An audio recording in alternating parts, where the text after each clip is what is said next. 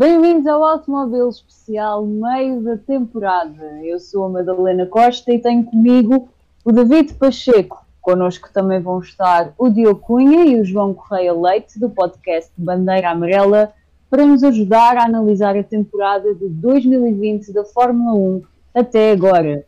Também vamos contar com a participação especial do Luís Barros e da Angelina Barreiro.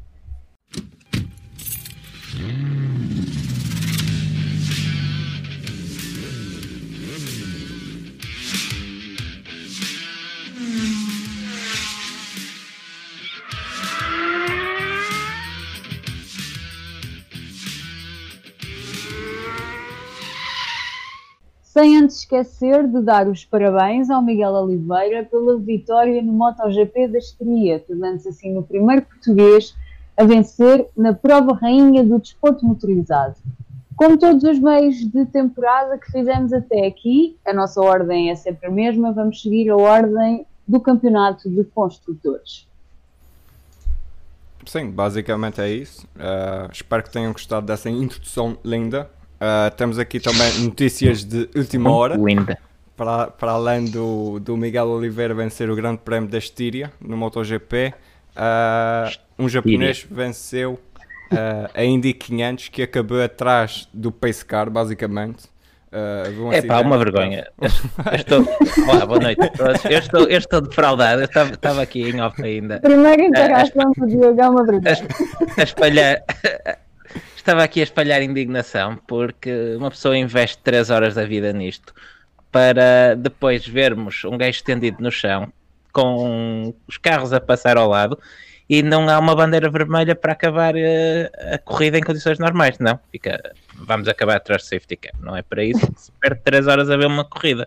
Ah, mas repara, o Takuma Sato vai beber o leite e vai crescer mais, um, mais uns centímetros, já que na Fórmula 1 não deu, ao menos nem indicar, não é ele espetar-se uh, e vence a corrida. Vence a ida em 500 de 2020 neste, neste conceito tudo. Mas indicar. Mas é que até, até, nem, até nem era. Nem, nem faltava pretexto para ter bandeiras vermelhas e acabavam a corrida como deve ser. Agora andamos aqui a brincar.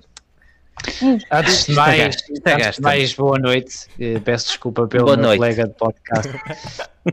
Ele sim é uma vergonha de vez em quando. Eh, e era só isto que eu queria acrescentar.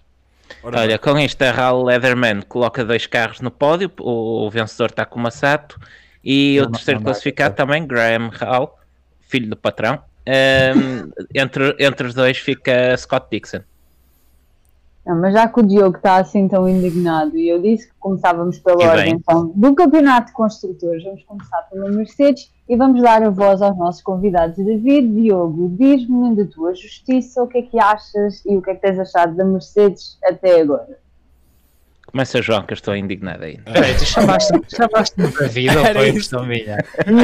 Não, eu disse como vamos dar a voz ah. aos nossos convidados, David, vírgula David. Vírgula David. Ok, ok, ok. ok. Diogo ou João? Ok, não, é que essa coisa que eu não gosto é trocar o nome das pessoas. É... Não, mas eu não te troquei o nome. Questão de vírgula. tu não sabes pela Mercedes, é isso, não é? Sim. Bom, a Mercedes uh, está a mostrar aquilo que nos tem habituados desde já há algum tempo, é? desde a era híbrida, que é começar a ganhar e, e com muita margem ainda por cima, uh, com a diferença que agora, ao que parece, o Bottas, em vez de continuar numa trajetória ascendente, parece que estagnou ou começa a crescer e não temos qualquer luta pelo, pelo primeiro lugar no, no campeonato de pilotos e no campeonato de construtores também, tal, tal é o domínio da Mercedes e de, daquilo que continua a fazer época atrás época, sempre a equipa que parece trazer mais inovações e nem falo propriamente do DAS. Uh, por isso é, o, o, DAS, é... o DAS acaba por ser quase uma distração para tudo o que a Mercedes tem. Pois, pois é, aquela zona traseira do carro. Não, a zona traseira do carro é, é extraordinária. Obviamente que os modos de, de, qualificação haverá ali algum truque ou outro que as outras equipas eventualmente ainda não perceberam ou não sabem como é que, como é que irão implementar, mas a zona traseira daquele carro é, é uma obra de arte autêntica de engenharia e o DAS é só uma, a ponta do iceberg, porque depois todo aquele monolugar é, É incrível. Mas repara, eu tenho uma teoria de que o Toto Wolff, por acaso, já, já disse qualquer coisa em, em relação a isso, que é vão tirar os modos de qualificação, o que é que a Mercedes vai fazer? Vai se concentrar no mais fraco, que é a corrida. Ou seja, no instante, de um momento para o outro, a Mercedes ainda vai dominar mais as corridas. Uh, Sim, é, é bem provável. A Mercedes deixa de ter que fazer compromisso. Não há questão de, de, de poupar, eh, de ter que poupar um bocadinho mais em corrida, se calhar para, para poder tirar tudo do, do motor em qualificação uh, e ganham alguma margem nisso. Por isso, não me admirava que o domínio da Mercedes ainda aumentasse um bocadinho. Até porque normalmente é o que acontece quando há alguma alteração, por mais pequena que seja no regulamento, quem parece aproveitar melhor essa alteração é a Mercedes e ganha mais uns décimos de segundo. Portanto, se calhar vai perder ao sábado para depois ganhar 10 segundos ao domingo. Eu acho, é assim. que, eu acho que vai ser muito isso, mas uh, pá, vou esperar para ver, porque de resto o Hamilton continua a, a dominar. Não começou tão bem a temporada, uh, mas talvez foi porque estava muito tempo sem, sem, sem pilotar. E depois segue Provavelmente. Pode ter esquecido um bocadinho. Já o Bottas, o Bottas parecia que, que queria alguma coisa com a sardinha, mas afinal não. É assim, ele já começa a ficar frustrado, já começa a dizer a culpa é disso, a culpa é daquilo, acontece isso, acontece isso, e isso não é bom. Ou seja, 2020 talvez não seja o ano de, de Bottas. Madalena. Eu por acaso vejo as coisas assim. Eu acho que a Mercedes até começou, por mim, por menos para mim surpreendeu-me aquela penalização ali do Hamilton logo no primeiro grande prémio, surpreendeu-me, não estava de toda à espera. E até acho que eles nem começaram da melhor forma. Até, o Bottas até ganhou a corrida, mas acho que nem foi assim nada de, do outro mundo. Agora, a Mercedes sempre nos habituou a ser senhora e dona e rainha das corridas, das qualificações um, acho que eles estão a ter um bocadinho de problemas de pneus a mais do que eu também estava à espera, pelo menos é daquilo que eu tenho visto, não estava à espera mesmo que eles apresentassem tantos problemas de pneus, não acho que seja a queda do artista nem, nem para o Bottas, acho que ele não se pode encostar, no sentido, como tu estavas a dizer, David, do a estar a arranjar justificações. Não acho que isso seja aquilo que vai acontecer até porque eles continuam a conquistar dobradinhas e Sim, tudo mais. Mas, calhar, não, não, não, é, não é tanto arranjar justificações, mas é, basicamente o que é que vai acontecer? É o deixar de se, não precisar de se concentrar numa coisa uhum. e concentram-se noutra que basicamente vai-lhes dar mais, mais domínio. Não é, ou seja, as pessoas dizem, ah, porque muito domínio, para mim não é algo completamente bom, mas também não é algo algo completamente mau. Eu gosto de ver um carro excelente como o W11 tipo na frente. Quer dizer que os engenheiros conseguiram fazer um excelente trabalho. Tens dois excelentes pilotos que conseguem pilotar o carro, porque se eles não conseguissem, o carro andava lá atrás. Uh, como há um, uh, na época passada era o Max Verstappen lá à frente e o Pierre Gasly a lutar para, para ter um, um ponto. Se, sobreviver. Ba basicamente. Uh, eu penso que é mais por aí que eu, que eu pegava. Ah, dizer que o João, ele primeiro já deve ter dito aí, mas ele não pagou a internet, então a câmera dele tem tipo um... A câmera tem. tem... Não, é que, é, eu ainda queria pegar aqui num pormenor, que por menos é a minha opinião, e queria saber a vossa. Não sei se vocês ficaram com esta sensação, mas no segundo prémio, no segundo grande prémio de Silverstone que o Verstappen ganhou eu, eu fiquei com a sensação que a Mercedes não sabia muito bem ali qual é que era a melhor opção a tomar e um bocadinho ao sabor do vento daquilo que a Red Bull fazia. E, Sim, a Mercedes. Desculpa, não acaba, acaba. Não era só isso, não sei o que é que vocês não, acham. Okay. Não, eu ia, ia dizer não, que. Estás no teu, não, depois vez interromper as pessoas e tal. Isso. Pá, há, há, bonitos hábitos, bonitas tradições que não se devem perder. Mas dizia eu, na, no Grande Prémio de 70 aniversário, sim, parece que a Mercedes foi completamente surpreendida pela, pela Red Bull. Uh, tentaram duas táticas diferentes, uma com Bottas, outra com Hamilton, e parecia nada resultar. Um, e em oposição tínhamos uh, as comunicações de Max, que sou engenheiro de pista, que revelavam uma confiança, uma confiança extrema, tudo saía bem a Max, tudo saía bem à Red Bull naquele dia, uh, dava para tudo. Aliás, eu disse na altura que hum, eu achei que, independentemente da, da estratégia que já trazendo a qualificação, que quanto a mim foi uma excelente estratégia, mas que mesmo sem essa estratégia, que um, e em oposição teriam ganho a corrida na mesma, que quando estiveram em situação de confronto direto estavam mais rápidos que, que a Mercedes. A tática pareceu-me sempre mais acertada que a Mercedes. Um, e a Mercedes não está habituada a estar nesta, nesta situação.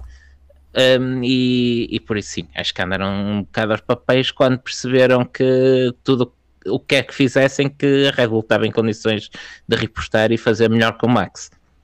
Eles foram claramente surpreendidos pela forma como os pneus se comportaram nesse, sobretudo nesse segundo, nesse segundo fim de semana em Silverstone.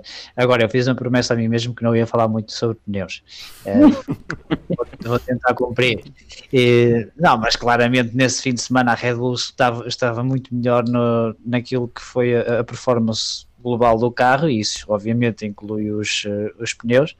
A Red Bull e o Max Verstappen, porque o Alexander Albon não foi bem assim e, e permitiu-lhes vencer esse grande prémio e como o Diogo diz, por muitas táticas que eles fossem experimentar esse dia, era impossível chegar a Max Verstappen.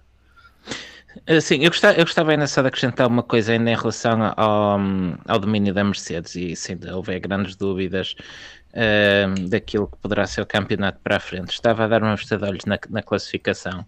Tivemos o Hamilton em quarto lugar na Áustria, no primeiro grande prémio da temporada, um quarto lugar que foi um terceiro lugar em pista, convém não esquecer, e desde aí, nas cinco corridas que se realizaram uh, daí para a frente, Hamilton vence 4, fica em segundo nessa corrida extraordinária do, do Max no Grande Prémio de 70 aniversário e em quatro e hum, nessas nestas últimas cinco corridas, para além de vencer quatro, faz outras quatro pole positions e mais duas voltas mais rápidas. Uh, as outras pole positions que não foram para Hamilton, foram para Bottas, que juntaram ainda uma volta mais rápida. Uh, acho que isto está para ter um bocadinho da ideia que resume bem aquilo que tem sido o domínio da Mercedes neste início de temporada. Sim, mas isso faz-me faz recuar um bocadinho ao início desta conversa, porque estávamos a falar do Bottas e que ele tinha começado bem. Mas começou de facto bem o Bottas ou foi o Hamilton que tropeçou? Porque para já okay. não tem dado qualquer hipótese a Valtteri Bottas, o Lewis Hamilton. Para mim estás a ver o copo meio vazio. Porque talvez o Bottas Sou tenha... eterno pessimista. Sim, o eterno pessimista. É, é pá, eu acho mesmo que o, que o Valtteri Bottas começou bem.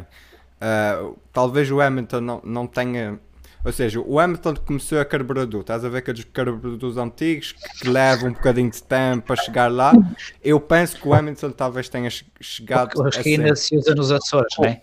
Uh, o, o, o, o, Hamilton a ser comparado a um carburador tinha que ser sempre Dos pelo antigos. menos um carburador de corpo duplo, um, um Weber aí.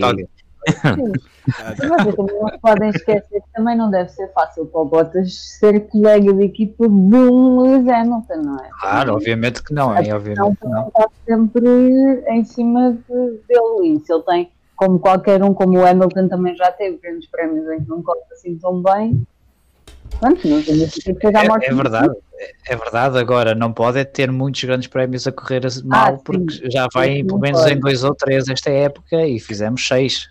Né? Mas, repara, não, mas repara, não foram, foram seis, mas não foram assim tantos. Repara, o, então o Bottas. menos seis. não, não é isso, não é isso. Ah, o Bottas não teve assim tantos grandes prémios maus. Porque se olharmos aqui para, para a classificação, Bottas vence na Áustria, é segundo na Estíria, até aqui tudo normal. Depois tem três terceiros lugares: Hungria, 70 aniversário e Espanha. Tem um décimo primeiro lugar em Silverstone por infelicidade, que era um segundo Sim, lugar. Foi, aí não é, aí, era, aqui, um, e foi a sorte campeão do Hamilton, é mesmo ele fura repara, também e consegue ganhar. Sim, repara, ele perde, perde duas vezes em confronto direto com o Hamilton. Não há muito a dizer, acho que não há grandes dúvidas sobre qual dos dois é, é o melhor. Perde para, para o Max, perde para o Max no segundo Grande Prémio de Silverstone. Depois acaba mais duas vezes atrás do Max, é verdade, mas há dúvidas se, nestas corridas se a Mercedes usou a melhor estratégia nele, se, se não terá sido um pouco sacrificado para garantir a vitória para a Mercedes. Um, não acho que o Bottas tenha estado assim tão mal. Eu acho é que ele tem azar que os seus adversários são dois dos melhores pilotos de sempre. Então pode não ter estado mal, mas estava no melhor das suas habilidades e parece-me pouco. Portanto, É, Aí está Mas- bem, mas- aí ok. Sim, sim, sim. Mas vai, vai ao encontro daquilo que eu costumo dizer sobre Bottas, que eu acho um bom piloto, acho um piloto extremamente competente, mas se calhar falta-lhe aquele bocadinho assim para ser um campeão do claro mundo. sim. O Lewis e o Max têm. Sim. Falta, falta a estrela de campeão que, que eu acho que o Bottas não tem. Porque, por exemplo, é- o que eu vou dizer aqui, hum, nu- nunca vi, não conheço. Fica só entre nós, David. Sim, fica só entre nós e não conheço ninguém que concorde comigo. Eu acho o Bottas, pelo que vejo até agora e pelo que vi até agora, um piloto mais completo no sentido de que eu já vi o Bottas a correr de carros de rally e já vi o Bottas a correr nas pistas. O Lewis Hamilton, eu só vi-lo a correr nas pistas. Eu agora quero pegar no Hamilton, se algum dia ele der na cabeça que não lhe vai dar, e colocá-lo a fazer outras disciplinas, talvez como, um- como o Fernando Alonso, que vai ao Dakar, que vai ao WEC, eh, que vai à Indy 500 e que agora fica fora do, do top 20.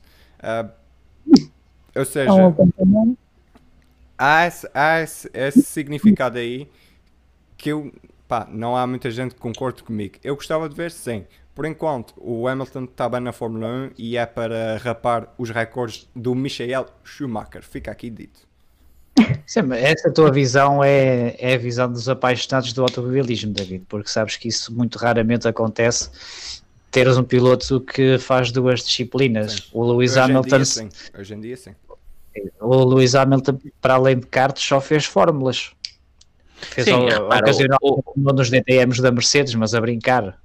Sim, o Bottas também fez alguns ralis, mas foi um pouco por carolice, não fez uma temporada completa, nem pode enquanto for piloto de Fórmula 1 a tempo inteiro. O Alonso fez porque ficou sem um lugar Sim, eh, sem um lugar na, na de Fórmula topo 1. na Fórmula 1. Claro.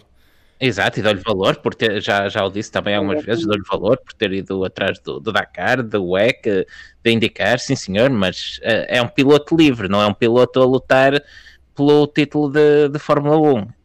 Senão tens terás que dizer aqui que, e se calhar não é mentira, não sei, mas terás que dizer que o Filipe Albuquerque é o melhor piloto do mundo, porque ele já ganhou em Fórmula, já ganhou em GT, já ganhou em protótipos e já ganhou o, Race of Champions eh, contra o Michael Schumacher, até salvo eu.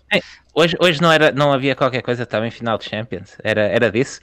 Ah, não sei, não sei, se ele também ganha. se calhar também. É que ele leva aqueles, aquele carro da maca, acho que é ele que o conduz também. Espera aí, eh, foi no. Foi no estado. nem- Sim, no estado da luz tem aquela motinha da. que vem o gás atrás, vai na motinha. É para qualquer coisa assim. Olha, olha, olha. Mas já, já se de fez Race of opinião Champions no, no estádio do Dragão, não já? Não é preciso falar de estádios, tem que ser o estádio. Madalena, mete respeito nisto, mete respeito nisto.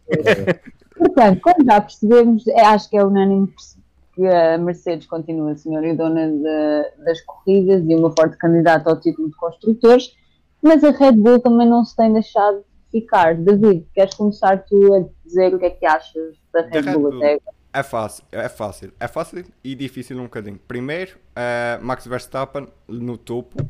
Porquê? Porque eu acho, e essa opinião vai ser também recorrente numa equipa mais à frente, eh, é que o monolugar, o RB16, foi feito a pensar no Max Verstappen.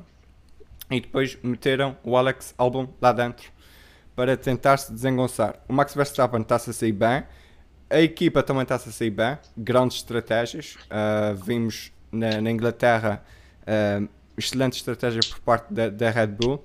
E depois o Alex Albon, como tem, parece que, pelo que eu percebi, ele consegue transmitir melhor aos engenheiros as informações do que o Pierre Gasly. E talvez isso tenha o ajudado. Por enquanto, ele precisa de melhorar na qualificação, porque eh, ao sábado o Alex Albon não dá grande coisa, mas isso significa o quê? Que ao domingo temos grandes ultrapassagens do Alex Albon. Nos últimos dois grandes prémios, ele comeu o Kimi Raikkonen por fora duas vezes consecutivas. Ei, ei, ei, ei. consecutivas. Mas, mas, mas calma, é um Red Bull contra um Alfa Romeo. Não? É, Estás a sim, falar de um também carro que, ga- que ganha, que ganha corridas é, contra epá, um carro que Um está carro no fundo que ganha do corridas, mas não é com aquele piloto. Mas isso é a mesma coisa que dizeres que ultrapassa o Diogo por fora no karting. É pá, sim, é verdade, Sim. mas ainda dá uma volta Mas de é avanço. verdade. Somos dois campeonatos diferentes. É, epá, é, não, é, Diogo, é outra vida. Aí não pode ser. Não de pode uma ser. Não. tensão aqui, uma tensão, estou a sentir.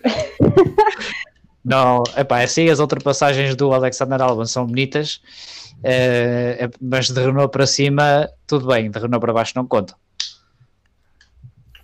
Eu tenho uma dúvida, setor. Uh, Renault para baixo inclui Ferrari ou, ou Ferrari está para cima? Está para cima, está para cima. Está A para Ferrari cima. nunca está por cima, pelo menos.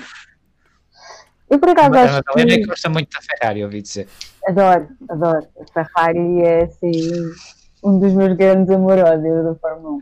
Mas vou dizer, eu acho que o Max Verstappen está a fazer aquilo que eu disse na última análise da temporada pré-usata. O que eu disse foi que achava que o Verstappen ia se tornar um dos grandes pilotos da Fórmula 1 que ele é relativamente novo, portanto vai ser realmente o futuro da Fórmula 1 e acho que ele tem mostrado isso mesmo, não se tem deixado de ficar e tem mostrado que realmente consegue e vai conseguir estar no topo da Fórmula 1. Eu achava que o Leclerc ia ser um dos, mas já não acho assim tanto, portanto acho que o Max Verstappen está assim a fazer aquilo que eu sempre achei, que foi provar que vai estar no topo.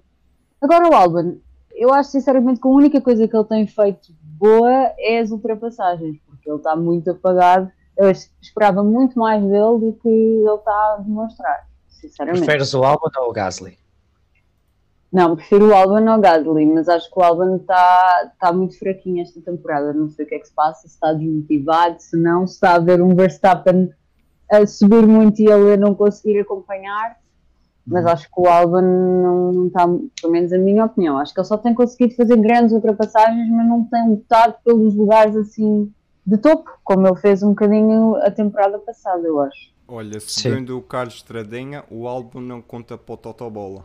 Acho eu que é Totobola. Olha, É. É isso, é isso. E, e eu por acaso estava, estava para falar nesse comentário porque eh, eu, tenho, eu tenho que concordar com o Estradinha porque o Albon parece não contar de facto um bocado para, para a Red Bull por agora. E vimos ainda na última, no último grande prémio que o Albon serviu eh, essencialmente para ensaiar estratégias para o, para o Max. E isso tem muito a ver também com eh, o posicionamento do, do Albon em pista, porque se ele está numa posição onde não consegue servir para, para a equipa roubar pontos aos adversários diretos, se está lá para trás, ele não vai servir para muito mais do que, para do que de laboratório, não é verdade?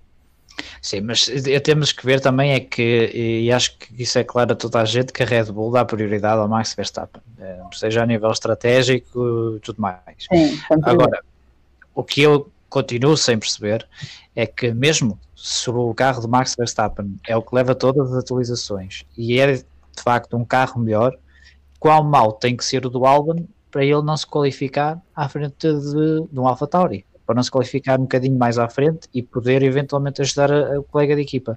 Isso é o que me tem gostado ah, na temporada do Albon.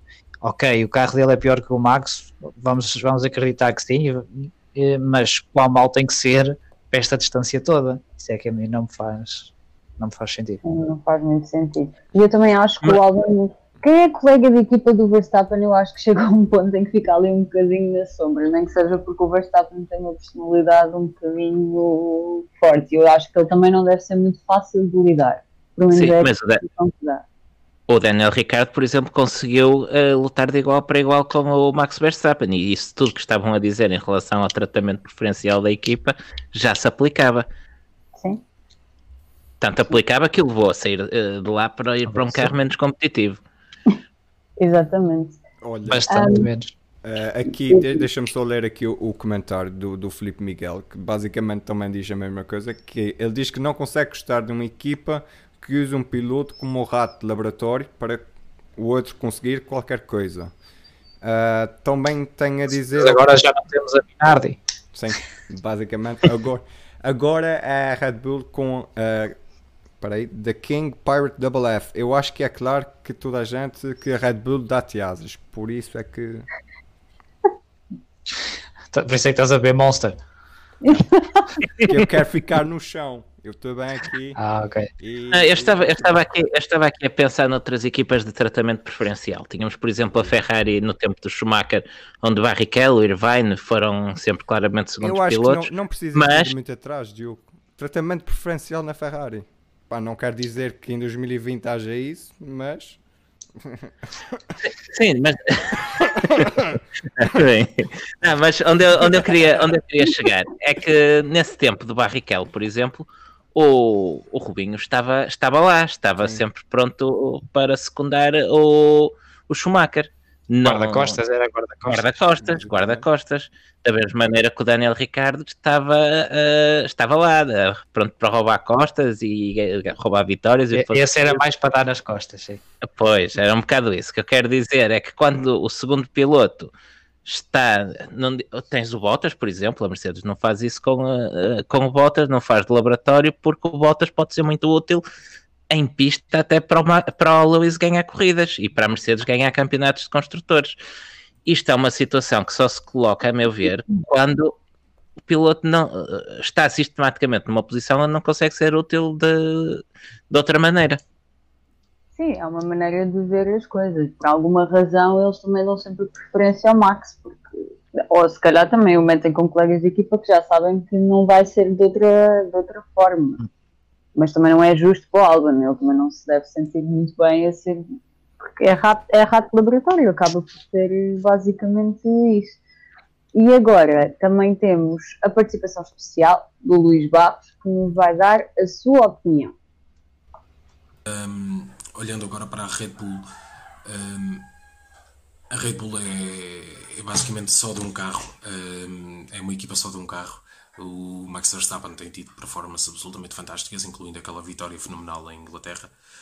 Um, mas eh, há, há claras dificuldades da parte do Alex Albon. O carro tem certos problemas em termos aerodinâmicos, é um carro um bocado instável e acho que isso os vai acabar por, os prejudica em alguns momentos. Um, logo se verá o que é que vai acontecer. Uh, o segundo lugar é garantido para eles e o Max, pronto, não está a lutar pelo título, mas é capaz de lutar pelo segundo lugar se conseguir uh, continuar a ter bons resultados. Um, no que toca ao Alex Albon, tem, tem, tem que melhorar. Tem que melhorar as qualificações. Ele em corrida tem um bom ritmo e tem feito ultrapassagens absolutamente fenomenais. Uh, basicamente, a época dele está a ser um highlight reel de grandes ultrapassagens. Uh, mas ele tem que melhorar o ritmo de qualificação, principalmente. Uh, pelo menos colocar-se a dois décimos do Max. Acho que. Porque acho que um, um, ser, ser o Max Verstappen vale quase dois décimos. Uh, mas pelo menos pôr-se a dois décimos do Max, aproximar-se, não digo lutar com ele, mas aproximar-se, pelo menos ter o carro lado a lado na grelha e não ficar fora do top 10, como já aconteceu várias vezes esta, esta, esta época. Uh, ele tem capacidade para isso, ele é um bom piloto, mas, mas acho que tem que melhorar essa faceta e, acima de tudo, a Red Bull também se preocupar um bocado mais com outro carro, porque se estás a construir só um carro para um piloto, pá, só estás a focar-te nesse piloto e neste momento eles têm que ter pontos de construtores, eles têm que conseguir uma coisa melhor. Um, porque não é já deixa de ser coincidência quando são dois pilotos seguidos, dois segundos pilotos seguidos a ter mais performances, uh, começa a deixar de ser desses pilotos, a culpa desses pilotos e passa a ser um bocado da equipa. Mas o segundo lugar é deles, acho que é garantido. O Max vai continuar a ter grandes performances e é capaz de lutar por algumas vitórias. Uh, vai ser complicado porque as pistas agora vão ser um bocado mais focadas em. são um bocado pistas à Mercedes para que. Uh, que favorecem as capacidades da Mercedes, principalmente no que toca a motor. Mas penso que eles vão conseguir na mesma bons resultados. Foi, foi aqui a opinião do Luís Barros Madalena. Exatamente, obrigada Luís pela tua participação. Rapazes, nós agora vamos passar ao típico carrinho rosa, como eu gosto de chamar. João, queres começar a dar a tua opinião sobre a Racing Point? Uh, mas faço de conta que não se passou nada atrás de, das boxes e comento só Dá-me dá os teus pensamentos todos. Olha, antes, antes, de termos o João a dizer coisas que não interessam a ninguém, podemos só ler o comentário do, do Filipe Miguel, que, que, está muito bom ainda a propósito da Red Bull. O Vettel e o Miguel Oliveira só ganham de, de equipas são, satélites. São, são os únicos pilotos da Red Bull que Mas já é conseguiram assim, ganhar nas equipas eu, satélite. Eu tenho que meter o, o bedelho aqui porque quarta-feira sai uh, podcast do, do MotoGP comigo e com a Carolina. E para quem não a viu ainda, convém vir porque eu explico como é que são as equipas satélite no MotoGP e o que é que acontece com a KTM. Mas é uma boa análise. Duas coisas e eu já deixo o João falar. Primeira, a nível de equipas. O João está habituado, ele já sabe como é que isto é à terça-feira. A, a, nível de equipas satélite de MotoGP, é muito bom estarmos a falar da Racing Point agora. E não digo mais nada. Uh, uh, e segundo, a nível de Epá, isto era. Ah, já sei, de uma equipa a trabalhar para um piloto só. Podem ir pensando nisto já para o programa de MotoGP e podem se calhar comentar a situação da Honda e do Marcas. Pronto, é só isto. Vou deixar o João falar. Posso, senhor? Dás-me a tua autorização? Senhor, então, por favor. Então, na, na Racing Point. eh, a Racing Point, como eu e o Diogo até já fomos falando algumas vezes, optou por eh, levar ao extremo uma regra da, da Red Bull, ou um comportamento, digamos, de todas as equipas da, da Fórmula 1, eh, que é de copiar alguma coisa dos seus adversários. E eles copiaram o W10 da, da Mercedes. Acho que isso é, é óbvio. Eh, segundo aquilo que, que me parece a nível do, do regulamento, eles levaram de facto o regulamento ao extremo, mas ainda não vi nada que fosse ilegal, digamos assim. Eh, a FIA decidiu puni-los com 400 mil euros ou, e 15 pontos, ou algo assim parecido. Um, se, é, se o carro está ou não legal, eu não sei, só posso falar da informação que, que temos. O que temos, Agora, João, a nível é que de- o carro, em termos de regulamentos esportivos, avalia alguma coisa. Regulamentos esportivos, tu, ana- ah, tu olhas, tu analisas e penalizas, é o que sai. Em termos técnicos, está tudo ok. Por isso é que eles continuam a usar a- a- as condutas. Claro, claro. Isso não, não faz sentido tu punires um carro pelo seu desenvolvimento técnico através do, do regulamento esportivo. Claro. Eh, eu- O que não significa que o carro tenha algo de ilegal de facto, e se a Racing Point teve acesso à informação que não deveria durante um certo período de tempo, pode, o carro está de facto ilegal e nós ainda não sabemos. Eh, agora, este- esta abordagem, eu acredito que é uma ponte Racing Point Aston Martin, porque eu não acredito que a Aston Martin vai passar a vida a copiar os carros da, da Mercedes, até porque um nome como a Aston Martin o quer é vencer, digo eu, e se se confirmar que teremos Sebastian Vettel num daqueles carros, mais ainda. Agora, a nível da temporada, eh, é a única equipa até o momento que teve três pilotos em pista, com o, Sérgio Pérez, o Nick Hülkenberg e o, e Lance Stroll, e sinceramente, não sei, acho que não tem sido uma surpresa por, aquilo que vimos nos testes de, de Barcelona. E também não se, calhar, se calhar uma surpresa até por estar um bocadinho abaixo do que esperávamos, não? Pois é a questão das expectativas, não é? Tu vês uma equipa a portar-se tão bem em Barcelona e depois pensas, "Pá, estes, estes senhores vão estar ali a lutar pelo pódio todos os fins de semana e depois quando isso não acontece eh, tens de te lembrar que é uma equipa de meio, de meio da tabela de qualquer das formas. Ahm, por isso eu acho que tem sido uma, uma época extraordinária da Racing Point a nível desportivo, que é para não haver confusão. Eh, os pilotos, os pilotos acho que se têm portado bem, portaram-se os três bem, aliás. E acho que o Lance Stroll tem mostrado que não é só o filho do dono, acho que isso era importante para ele nesta época e tem-se aproximado cada vez mais do ritmo do, do Sérgio Pérez.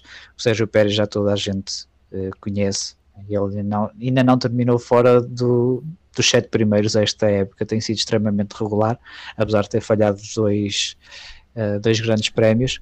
Uh, um deles, uh, dois, esses dois substitutos por Nico Camber, que teve também muito bem, até se qualificou em terceiro lugar num deles.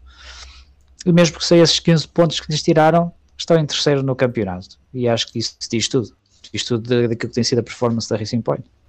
Eu concordo com, contigo, o silêncio. Eu concordo contigo, João. Eu até acho que, eu até digo mais, porque se o carro está legal ou não, eu acho que primeiro é preciso, é preciso que o regulamento em si esteja bem feito ao nível dos pormenores daquilo que se pode ou não se pode fazer. Se há ambiguidades, se há dúvidas, depois nem os próprios pilotos percebem aquilo que, ou a equipa técnica, ou toda a gente que está envolvida, sabe que existem X regras que se têm de cumprir, mas convém que essas regras estejam especificadas e que di- digam mesmo aquilo que se pode ou não se pode fazer.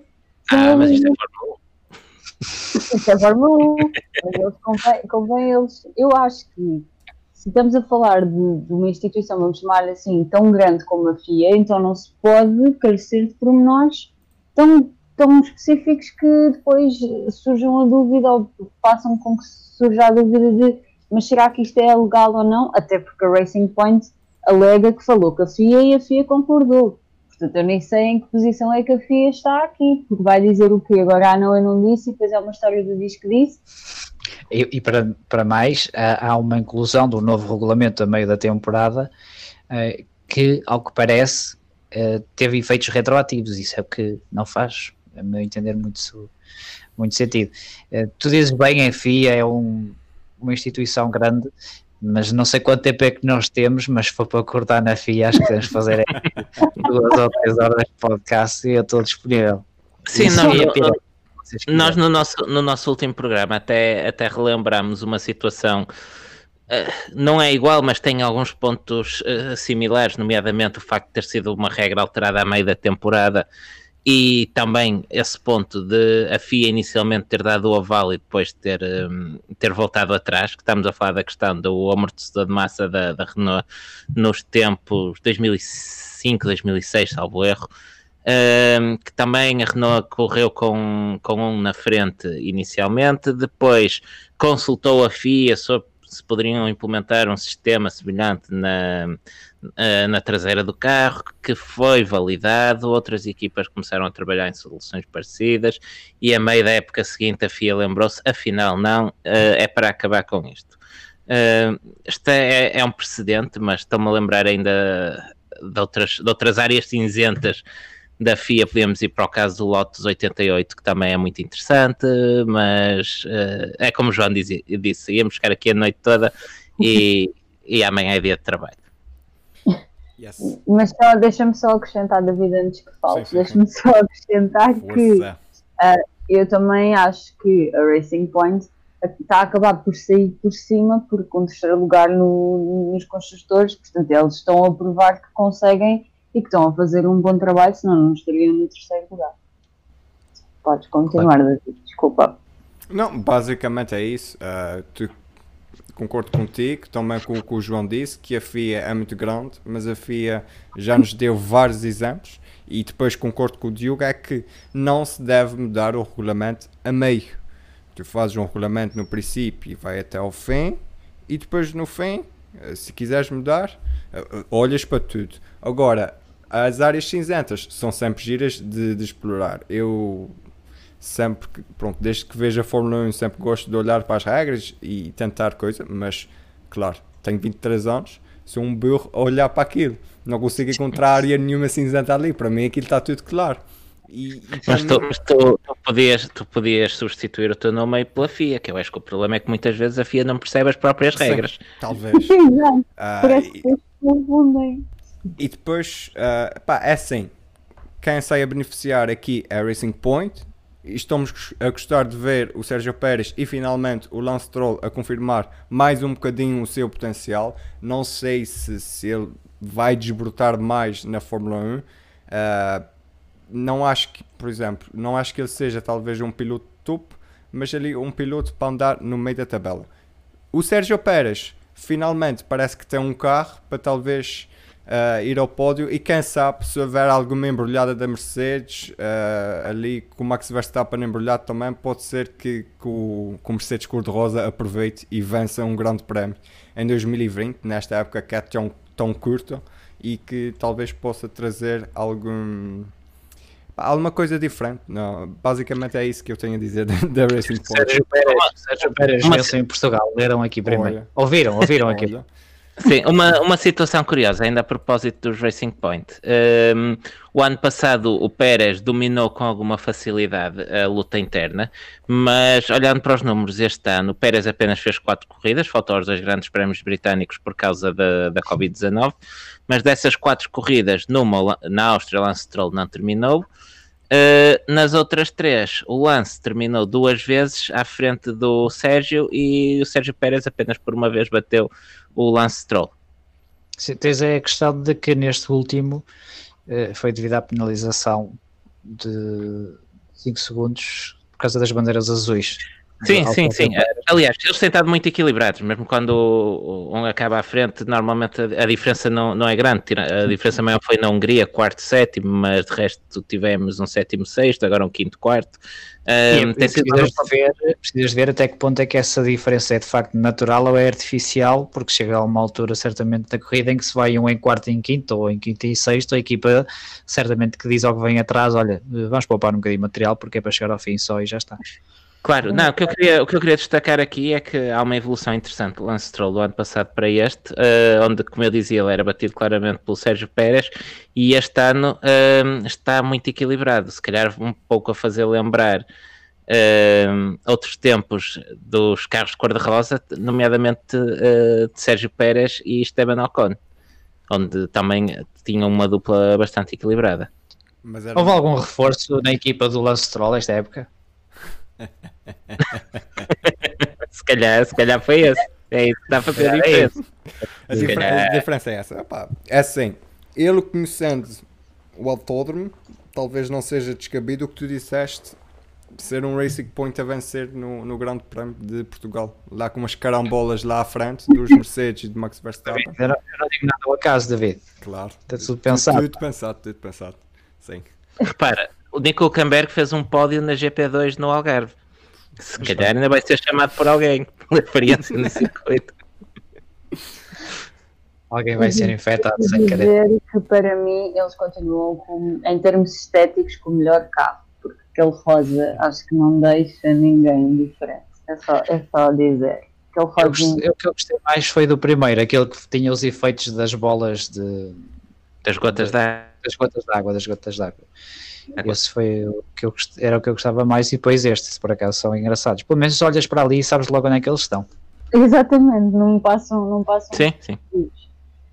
E a seguir, no campeonato Porque é agora, agora o momento caras de coração da- do, do episódio. Uh, porque eu gosto de- do Pantone, da grelha atual, porque é fácil distinguir a maior parte dos carros. Temos um carro um amare- uh, amarelo, um carro laranja, um carro cor-de-rosa, um carro preto, vermelho, uh, e é bastante fácil uh, distinguir uh, as equipas uma das outras. Isso é, é bom também do ponto de vista do espetáculo, do ponto de vista do, do espectador. Sim.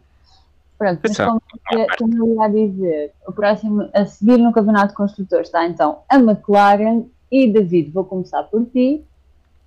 O que é que tu achas então da McLaren até agora? Eu tenho três linhas de apontamentos sobre a McLaren.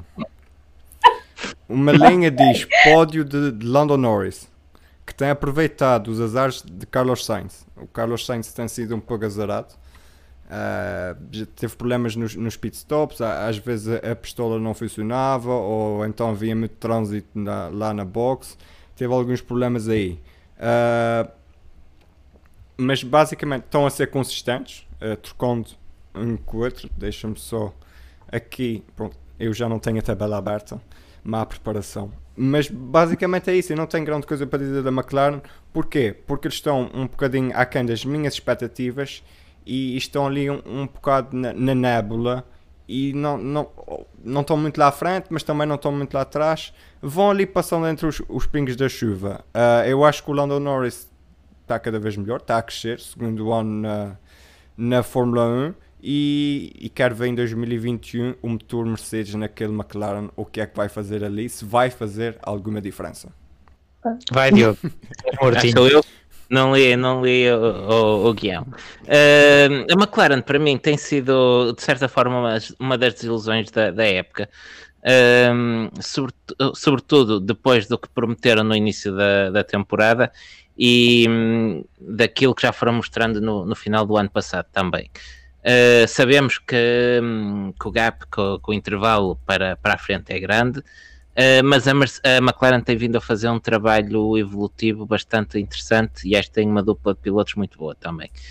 Uh, posto isto, depois daquele começo prometedor, eles têm andado um boca- têm andado para trás. Basta ver que, por exemplo, nas duas últimas corridas, uh, aliás, nas últimas três corridas, em duas delas, Sainz não pontuou sequer, fez agora um excelente sexto lugar no Grande Prémio de Espanha.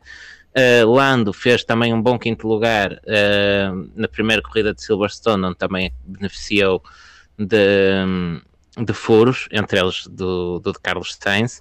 Uh, depois fez um nono e um décimo lugar nas duas corridas seguintes, corridas um bocado apagadas. É certo que a filosofia que a McLaren seguiu no, no desenvolvimento dos chassis acaba por ser um bocado prejudicada, até pelo rumo que o calendário levou, onde alguns circuitos muito rápidos, como, como Baku, por exemplo, como um, foram, saíram, saíram da, do calendário, que poderiam beneficiar o conceito da, da, da McLaren. Uh, e por isso eles também podem estar a, a, ter algumas dificuldades, mas espero, espero que haja mais evolução da McLaren, porque alguém que quer voltar a lutar por vitórias não pode ser só competitivo em alguns circuitos. Claro que haverá sempre uns melhores do que outros, mas no geral tem que ser competitivo em todos. É, a questão da McLaren era esse ponto que eu queria tocar. Eles têm agora Spa e Monza uh, na, brevemente no, no campeonato, que acho que pode ser interessante para os carros deles Agora, o que eu noto é a evolução de, de, de Lando Norris, que para mim tem sido melhor do que o Carlos Sainz esta época, e depois também é preciso comparar quais são as outras equipas que estão a lutar com, com a McLaren e os seus pilotos. Tu tens, por exemplo, uma Renault eh, que tem Daniel Ricciardo, que para mim é melhor piloto que ambos os da McLaren, ainda que o Lando Norris, obviamente, eh, a nível potencial é uma incógnita. Eh, tu na Racing Point, se calhar tens Sérgio Pérez, que eu diria que é melhor que Carlos Sainz. Uh, e, e, na Ferrari tens dois pilotos que são ambos melhores que Carlos Sainz também. E portanto, quando é assim e quando o carro não está a funcionar de feição, obviamente que se os pilotos também não, não darem mais dinheiro extra, fica tu mais não difícil. do Sainz. Não, eu não, para mim é meio diferente do Carlos Sainz, agora eh, os outros são melhores que ele, é tão simples como isso. Eu é não acho que o Sainz é, um bocado, é um bocado subavaliado, não, não, sei, não digo que sejam fora de série, mas acho que é melhor do que do que, por exemplo, do que tu estás a dizer. Não acho que esteja assim não. tão longe de um Charles Leclerc, por exemplo, como dizes. Ah, está, está, está. Eu acho que claramente o Lando Norris tem provado que é melhor que o, que o Sainz, então esta época para mim acho que tem sido óbvio. Eu acho que até, na minha opinião, acho que a McLaren até está, não está, eu não posso dizer que ela está para, ok, está a lutar para todos os grandes prémios estar no pódio, porque não está, mas aquele pódio do Lando Norris foi bom, eu acho que ele provou ali que também é capaz de grandes feitos e está, acho que está a conquistar o seu espaço a pouco e pouco, não está a conseguir já tudo, mas acho que pouco e pouco vai conquistando o seu espaço. Acho que está melhor que o Carlos Sainz, mas não acho que a McLaren esteja mal de todo. Acho que está a fazer eh, as coisas um bocadinho ao seu ritmo e está bastante consolidada. Se calhar por um ponto acho... demais do que está a cumprir, mas não acho que esteja má. É, ele está acho... num rumo completamente diferente daquilo que estava o ano passado. Diz lá, Diogo, desculpa. Não, eu ia dizer que acho que o próximo ano vai ser interessante para estes dois pilotos. Um, como uma espécie de tirateimas. Eles, do fundo, eh, estes dois últimos anos têm competido entre eles e se calhar também é um pouco difícil termos uh, como barómetro uh, essa, essa luta, porque no próximo ano vamos ter um Carlos Sainz contra um Charles Leclerc e um Lando Norris contra um Daniel, um Daniel Ricciardo, nós já sabemos bem uh, ou bastante melhor o, o, o, valor de ambos e acho que pode ser um bom barómetro para avaliar as reais uh, capacidades de ambos. Não precisas. não precisas, pá, não precisas. achas, achas, achas, que o Lando vai, vai bater o, o, Daniel, por exemplo? Não, o Daniel Richard tem todas as condições para fazer uma melhor época do que o Lando Norris, porque o Lando Norris ainda está em, a desenvolver-se a desenvolver como piloto. Obviamente que já conhece a casa e, portanto, seria até normal e expectável que em alguns grandes prémios uh, faça melhor que figura do que o, o, Daniel Ricciardo. Agora, o Carlos Sainz, não, não, não sei, eu não consigo perceber. Uh, primeiro, não consigo perceber porque é que ainda não percebi porque é que a Ferrari o foi buscar e, e porque é que estará ao nível, por exemplo, de um Charles Leclerc. É? E ele foi batido pelo, pelo Verstappen, depois pelo Hulkenberg, uh, enquanto foi colegas de equipa. Na verdade, o único colega de equipa que ele ganhou foi um rookie e Daniel Kvyat. E por isso é que eu acho que não há muitas mais conclusões a tirar sobre, sobre Carlos Sainz e acho que não vai estar ao nível de Charles Leclerc. Mas repara, achas, ok, Diogo, já fizeste aquele chapéuzinho que andas a prometer ainda não, ainda não, ainda de teorias da conspiração? Também anda a prometer organizar a classificação da, da barraquinha Tarot e ainda não fiz. Ora bem, a teoria da conspiração é a Ferrari ter pegado no, no Sainz porque ele é pior piloto que o Charles Leclerc para fazer de, de guarda de honra ao, ao monegasco. Uh, também Isso queria... não é teoria da conspiração, isso é mais pura das verdades, David. É assim, o Felipe Miguel diz o seguinte aqui: o Sainz vai para a Ferrari. Não acredito que os cavalos de Itália não pensassem num piloto com grande potencial. Discutível. Quando é em relação à Ferrari é ser discutível. Não, não tem, não tem. Já Não, não, por aí, por aí também, também não, não ia por esse, por esse Não ia por aí. É, Ah, ok. Epá, mais língua, se é para irmos para, para o mais chapéuzinho da, da É conspiração. Não, mas for para falar mal da Ferrari, estamos aqui não sei quantas horas. Eu sou a primeira a falar. Vamos estar. Tem tempo? É que eu tenho, bora. A. Ferrari, a Ferrari quer claramente reeditar aquilo que fez no virar do, do milénio. Do, do- ter um- o Charles Leclerc a fazer de Michael Schumacher, digamos assim, e Sainz a fazer de todos os outros que lá, que lá passaram, seja o Rubens Barrichello, o Eddie Irvine, o que é que quer que seja. Agora, o Carlos Sainz terá é que estar na mesma posição em que o Rubens Barrichello se colocava. Senão voltamos a ter uma questão que o Diogo estava a falar há pouco, e bem, e custa-me dizer isto, e bem, eh, em que se o Carlos Sainz se coloca na Ferrari e acaba a fazer performance ao nível de um Alexander Albon, também não vai poder ajudar o Charles Leclerc. E eu acho que é, é isso que a Ferrari quer fazer. E com Vettel claramente não ia fazer, não é? Um quatro vezes campeão do mundo, mesmo que ele admita que é pior que o Charles Leclerc, nunca vai, pá, vais pensar que eu venho aqui e aquecer, não. Não Olha, eu vou, eu vou só citar uma frase do Timo Glock eh, e vou, vou deixá-la assim no ar e depois cada um tira as conclusões que quiser. Eh, Carlos Sainz, futuro piloto da Ferrari, tem boas conexões com a família Todd. Pronto, agora vocês interpretam isso Uh, como deixe- bem ver. uh, deixem aí nos comentários uh, sobre. E- e já agora relembra para quem é que é, quem é, que é o manager de- do Charles Leclerc. Calha de se chamar Nicola Todd. Que é Sim, quem? Nicolau. Explica quem? Pode ser primo Calha do ser Todd, não, é- não é primo. Calha de ser filho do Jean Todd. Ora bem. Acho, que não é, Aí acho que não é pronto, preciso dizer mais nada, Diogo, e acabaste de me dar razão, que é algo que eu Com sempre aprecio. quem, com quem a Ferrari fez um acordo secreto. Agora. Uh, Madalena, queres ir à Ferrari e aos seus acordos secretos? De, uh, quer dizer, o acordo secreto é de 2019, mas claramente que influenciou 2020. Não, mas se é para falarmos da Ferrari, vamos. Não, Vamos vamos falar da Ferrari e a bola está na, na, na tua casa. O palco Não, é teu, força. Porque, imaginem, eu não consigo desassociar a palavra pesadelo da equipa da Ferrari, porque é tudo aquilo que eu vejo. Eu não consigo tirar um ponto positivo, por menos deste ano 2020, que eles tenham feito.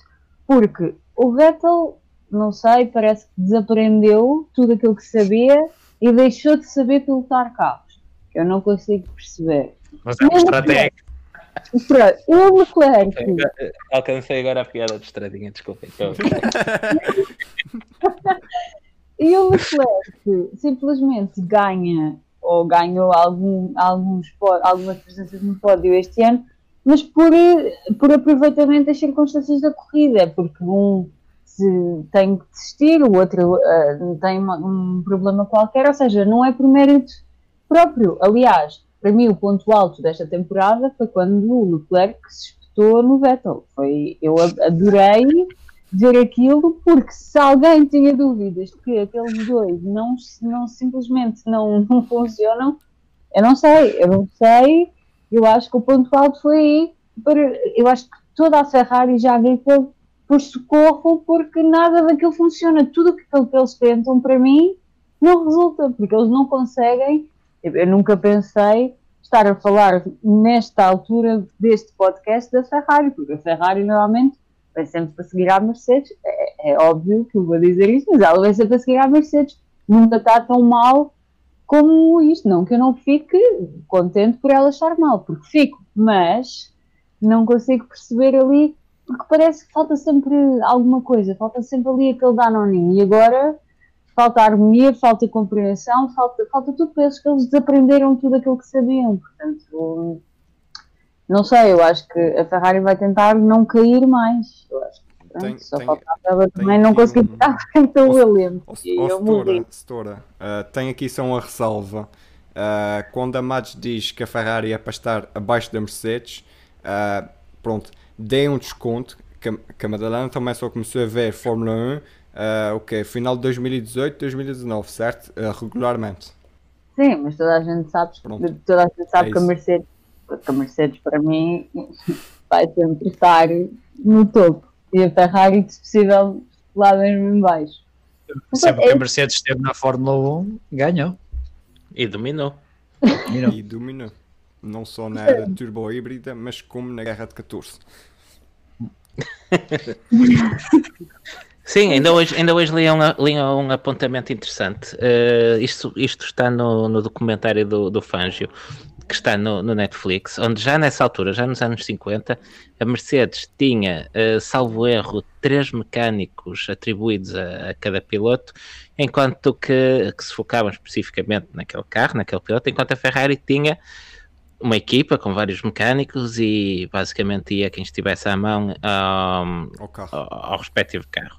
Pronto, isto só para, só para dar eh, uma ideia já do nível de profissionalismo que já nos anos 50 a Mercedes tinha, Mercedes que na altura abandonou a competição por causa da- do acidente de, do Le Mans. Eh, quando voltou, voltou para ganhar. Sim. Eh, isto a Eu- propósito da Ferrari, não era? Sim. É a propósito da Ferrari. Sim, diz lá o que é que te parece. É, Eu acho que a Ferrari, esta época da Ferrari, eh, trouxe-nos algumas, coi algumas coisas boas. Trouxe, nomeadamente, uma inovação, pelo menos nos tempos recentes, se calhar algo que já vimos nos anos 30, que é o piloto que é estratega, que é mecânico, que é, eh, que é, que é um pouco de tudo. Eh, Vettel tem desempenhado esse papel com distinção. Eh, é pena ter que correr sozinho, porque o rapaz parece jeitoso. Uh, mas, mas pronto, a Ferrari, é a Ferrari, o que é que a gente vai dizer? A Ferrari, uh, em vez de andar para a frente, andou estrondosamente para trás este ano. Muito gostava de saber, agora mais do que nunca, gostava de saber o que é que está realmente naquele acordo secreto. E estou curioso para ver potenciais melhorias que a Ferrari possa introduzir no carro durante o ano. Sim, eh, convém ressalvar de facto que a Ferrari andou para trás por causa de, de uma suposta alteração no regulamento e desse acordo secreto que estabeleceu com a FIA, que lhe tirou, não sei, uns 500 cavalos no motor ou algo assim parecido. Eh, agora, mas tem havido uns rasgos de coisas Genialidade. Charles Leclerc, por exemplo, tem dois pódios, não é? Salvo erro, Charles Leclerc. Dois pódios. Pódios porque os outros desistiram. Só por dizer Pois. que pódios. Mas ele, mas ele fez a parte dele, ele esteve lá quando. Exatamente. Calma, Madonna, tem calma. Ele está bom, ele está bom. E, e, não, Mas, é um desculpem, eu estou, eu estou a tomar no- eu estou a tomar notas, eu estou a tomar notas ao que o João está a dizer, porque nós o ano passado tivemos algumas conversas sobre a questão do estar lá quando é preciso. É, Queres falar da Alemanha? Não, não, obviamente que há, há- há versões distintas de estar lá e estar lá, não é? Ah, Podes, tá podes estar lá por mero acaso. Lembrei-me assim de repente do pódio do Kvyat o ano passado na, na Alemanha. E a Ou pode- passar. Podes estar lá por mérito próprio, eh, porque de facto estavas com performance para estar naquele sítio e aconteceu de um carro à tua frente desistir, como o pódio do Pierre Gasly no Brasil. Acontece, são coisas diferentes, não é? Agora, ir-te um safety e na lotaria ficares no pódio, como aconteceu ao Kvyat na Alemanha, não foi assim, Diogo? Foi? A silêncio- corrida dele. Está, silêncio, está, acreditar. não, não. Silêncio. Silêncio, Não. porque eu estava a dar uma vista de olhos na NASCAR. Não, Mas- durante o logo no segundo seguinte, ou então é assim. Não, que Viet fez o que tinha a fazer com o carro que tinha também. Pronto, ok, está bem. Vamos, vamos acreditar que sim. E no caso do Charles Leclerc, eu acho que ele tem tido boas performances e o carro não dá para mais. A, a Ferrari desenvolveu um carro a pensar que ia ter um, um certo número de potência e chegou ao, ao final da época, ao início desta, e, e essa potência não estava lá e aquele carro pura e simplesmente não funciona. Se vocês repararem, o Ferrari nem perde muito tempo em curva, em alguns sítios até ganha. Uh, agora imaginem aquele carro se de facto tivesse um motor que supostamente estava pensado ter. É óbvio que é, há sempre aquelas questões de, uh, do humor da Ferrari que não se percebe aquilo, uh, não sabemos se nas outras é assim e simplesmente não ouvimos essas comunicações, mas eu acho que, uh, sobretudo nos casos do, do Vettel, foram, foram mais gritantes, em Silverstone tiraram o Vettel da estrada com meia dúzia de de voltas nos pneus duros só para não atrapalhar o Leclerc. E em uh, Espanha esqueceram-se dele em pista. Esqueceram-se que ele estava lá e perguntaram: olha, o que é que tu queres fazer? Também não é muito importante, não é? Senão não se esqueciam dele. Há que ver os coisas assim. Não, Sim. que o Leclerc arruma, uh, desistiu e eles foram arrumando as, as boxes. Quando a tralha o Vettel lá perguntou: Olha, o que é que é para fazer? E viram lá, não, eu acho que eles estavam a arrumar a tralha e viram lá um papel a dizer uh, Charles Leclerc e Sebastian Vettel na ficha de inscrição da corrida, estás a ver? E, ah, tá, olha. Agora, também não podemos dizer que o, que o, Vettel tem tido uma má época única e exclusivamente por causa da Ferrari. O Vettel tem cometido sim. erros que não fazem sentido. Não é? aquele, aquele Mas ainda assim, a, a, sim, é verdade. Uh, ainda assim, o Vettel fez apesar, apesar desse, dos erros, como o Pião que estavas a falar de Barcelona, ele ainda assim faz uh, boas corridas, precisamente em Barcelona, onde acaba por fazer uh, um sétimo lugar. Em Silverstone. Em Silverstone. Sim, Silverstone, desculpa, alguma coisa não estava a soar certo. E no Hungaroring também faz uma boa corrida de recuperação. Sim, e ambas as ocasiões, porque ele de facto conseguiu fazer alguma coisa com aqueles eh, pneus que os outros não conseguiram. Uh, ainda sobre a Ferrari, eu ainda gostava de falar aqui uh, do Charles Leclerc. Para mim, a melhor corrida da época do Leclerc nem sequer são as duas do, do pódio, onde ele faz pódios, porque, como estávamos a dizer, são corridas com algumas incidências uh, que ele soube capitalizar, é verdade, mas tiveram safety cars, existências. Mas para mim, a melhor corrida dele é a segunda corrida da Silverstone, no Grande Prémio de 70 aniversário, que ele é quarto classificado e é um quarto lugar que ele tira no braço, na pista, sem safety cars, sem pneus a arrebentar, sem nenhuma incidência particular. Ele foi o melhor a seguir aos dois Mercedes e ao Red Bull do Max Verstappen. Para mim é uma corrida extraordinária com o trator que ele trouxe este ano para, para o campeonato. Pensava que tratores italianos eram da Lamborghini. Mas, vamos ver então se o Luís pensa da mesma forma que nós. Então, o que é que será que o Luís pensa sobre o Ferrari? Vamos ouvir a opinião dele. Claro, para o Sebastian Vettel. Um, estamos a falar de resultados, os melhores resultados deles foram um bocado fortuitos, da parte do Charles Leclerc, que ainda assim tem tido boas performances, mas também já começou, cometeu os seus erros. Uh, a equipa parece incapaz de conseguir ter os dois carros consistentemente bem Uh, se um está bem, se um está no meio dos pontos a lutar pelo, pelo pelotão, uh, o outro está fora de, do top 10, uh, ah, tem dificuldades na qualificação, notórias dificuldades em termos de motor. aquela decisão em conjunto com a FIA, nota-se que criou ali certos problemas e que ainda nos deixa com mais suspeitas relativamente ao motor que eles tinham no ano passado. Neste momento estão em quinto lugar, o que é desastroso para a Ferrari, tendo em conta o potencial que mostraram no final do ano passado, a partir de Spa, penso eu. Portanto, é, é estranho, é estranho ver isso, é estranho ver a Ferrari assim, mas isto acho que é um acumular de, de problemas que acabou por explodir este ano. Um, estes problemas todos que eles têm vindo a ter nos últimos anos. Uh, tenho pena do Vettel, a equipa, os erros constantes em termos de estratégia e na forma como constroem o carro, tem criado problemas para o Vettel. E ele é dos dois pilotos é sem dúvida o que está a sofrer mais. Uh, e é triste porque estamos a falar de um tetracampeão uh, que está a ser tratado quase como um rookie a ser posto completamente de parte pela equipa que já não vai estar no próximo ano. Uh, mas há claros problemas na Ferrari e não é só a nível dos pilotos não é só a nível do carro é a nível estrutural que têm que ser resolvidos. Um, tendo em conta agora as limitações que eles terão nos próximos anos, vai ser difícil eles conseguirem recuperar nos próximos anos, recuperar, voltar para a parte da frente da grelha. Vamos ver, vamos ver. Esta primeira metade da época não foi muito boa. O Binotto já disse que em Spa vai haver surpresas. Vamos ver o que é que eles trazem. Talvez seja um bocadinho. Uh, e estamos de volta. eu com os meus controles ainda às vezes não chega tempo, mas Madalena, estamos de volta sim. Obrigada, Luís, mais uma vez pela tua participação. Portanto, não sei se se aperceberam, meus senhores, mas já chegámos a metade da tabela. Vamos à segunda, vamos à Renault. E João, és o meu escolhido agora para falar da Renault. Para falar da Renault. Ah, Tantos milhões, não é? Investidos numa equipa. Parece. Milhões públicos. Público, ora, verdade. Ah, paga contribuinte francês. é, é sempre difícil ser objetivo na Renault eh, quando eh, o chefe de equipa é o Cyril Abitbull. Mas eu vou tentar. Eu Vou tentar. Nós acreditamos em ti.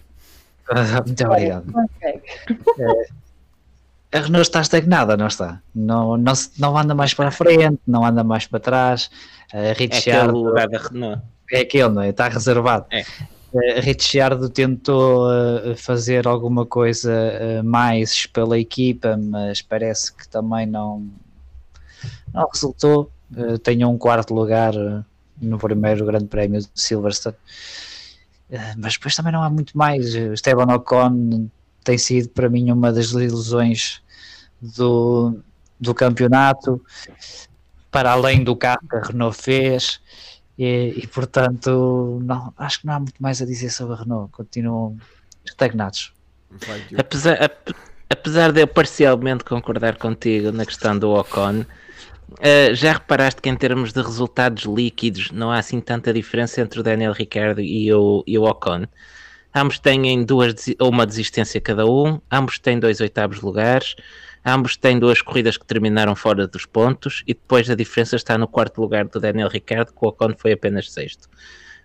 Porque eh, os resultados dele, apesar do mau arranque eh, do Esteban Ocon, que nós fomos falando que poderia estar relacionado com a ausência dele e parece durante ano e meio da Fórmula 1 e que as últimas corridas parecem confirmar com o Ocon a rodar já muito perto do Daniel Ricciardo. Hum, a, verda- a- verdade é que a performance deles acaba por não ser assim tão diferente. Sim, mas se tu fores a ver nesse sentido de- das classificações que eles foram tendo ao longo da época, mas eh, a nível de, de qualificação, por exemplo, eh, o Richard teve- ficou à frente cinco vezes e em corrida ficou à frente 4 para 2. Portanto, não tem sido assim tanto equilibrado como isso. Obviamente que os, dependendo do circuito e dependendo do grande prémio, tu, no, no teu dia melhor, se tu tiveres mais pontos, se calhar vai eliminar dois ou três dias melhores do teu colega de equipa se ele eventualmente desistir nesse, nesse tal dia, mas se fores a ver por aí, se calhar é um bocadinho mais simplista, acho que tens que e grande prémio, é grande prémio, Diogo. Tens que grande prémio. Corrida, corrida corrida, volta a volta. Ah, ok. Eh, numa- Não, o, No o meio- tem- precisa de mostrar mais qualquer coisa. Acredito que a partir de meio de agora deste ano, salvo seja, eh, possa mostrar um bocadinho mais, até porque se nota essa evolução, não é? E nota-se esse aproximar do Daniel Ricciardo em nível de performance. Eh, mas eu esperava mais. É, é uma questão sempre de medir expectativas. Quando chegarmos ao Latifi, e eu não vou dizer isto, obviamente, estava, estava aqui a pensar nu- numa coisa, que hum, o, o ponto baixo da Renault nesta temporada foi claramente o, o Grande Prémio de Espanha, o, o último, a última corrida, onde até tiveram direito à visita do, do patrão e tudo. E esse, esse é surpreendente, porque eu não estava nada à espera de que em Barcelona Não. eles estivessem assim tão mal. mas eles não estiveram assim tão bem nos testes de pré-temporada. Sim, mas tu aí estás sempre naquela da testes, combustível, sim. os modos de motor. Testes pré-temporada são sempre testes pré-temporada.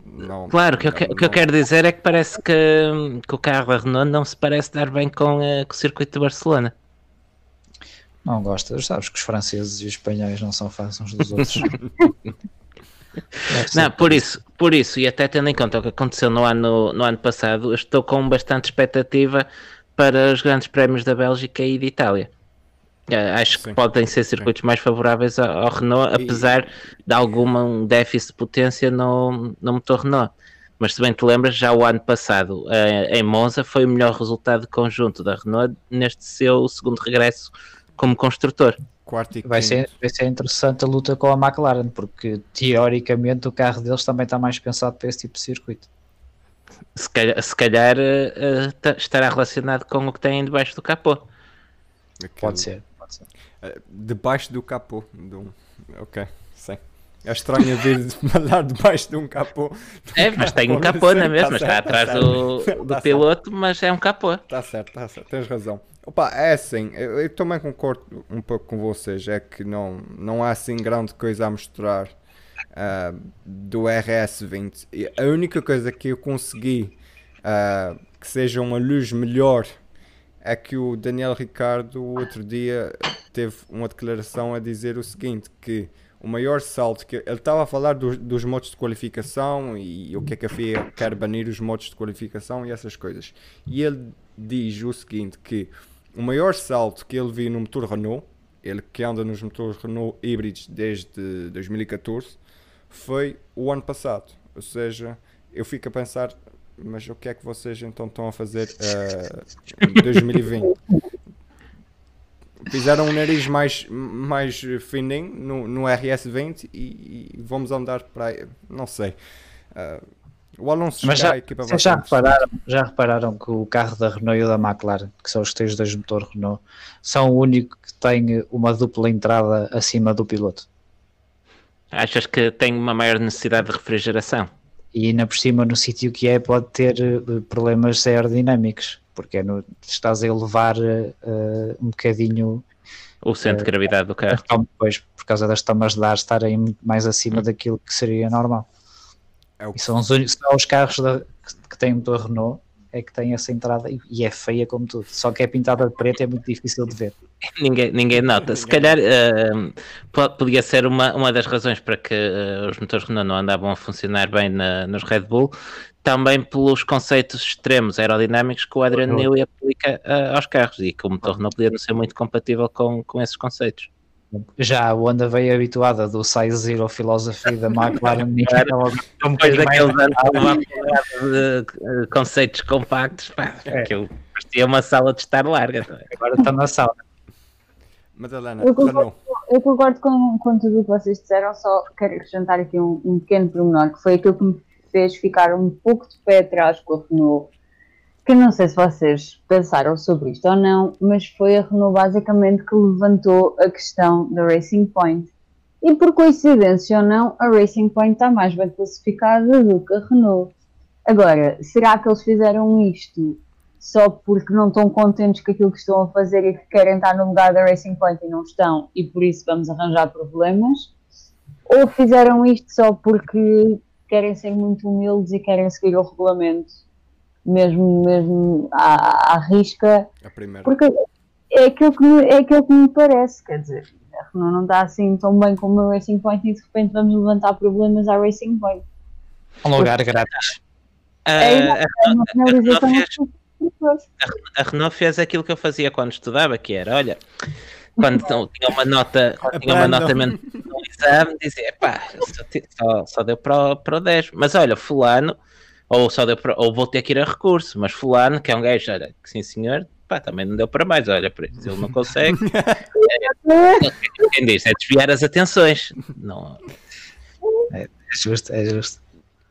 Sim, É, basic- Sim, é no fundo é servir um pouco de desculpa para a própria incompetência e é também uma facadinha, uma vingança da, da Racing Point, porque convém não esquecer que o ano passado a Renault foi desqualificada eh, por causa da questão do break Japão. BS eh, devido a uma queixa da Racing Point. correto e afirmativo. Não há, não, há nada, não há nada a dizer. Eu acho que a única coisa agora a fazer é o quê? É vir a Angelina, porque ela também vai estar connosco. Ou seja, meus senhores, Angelina-vos com vocês. pode dizer sobre a Renault? A Renault tem tido um início de temporada um pouco agridoce, na minha opinião, porque o. Porque o. Em primeiro, no início parecia que não tínhamos visto uma Renault muito forte, mas depois Sim. uh, aquele quarto lugar do Ricciardo e mesmo o Ocon que parecia um pouco apagado porque já não estava na Fórmula 1 há algum tempo, uh, há um ano precisamente, e depois, mas ele tem mostrado agora nas últimas corridas que tem, tido- tem se esforçado e que tem feito um- uns bons resultados. Uh, acho que, como já disse inicialmente, acho que a Renault tem, tido, tem sido um bocadinho agridoce.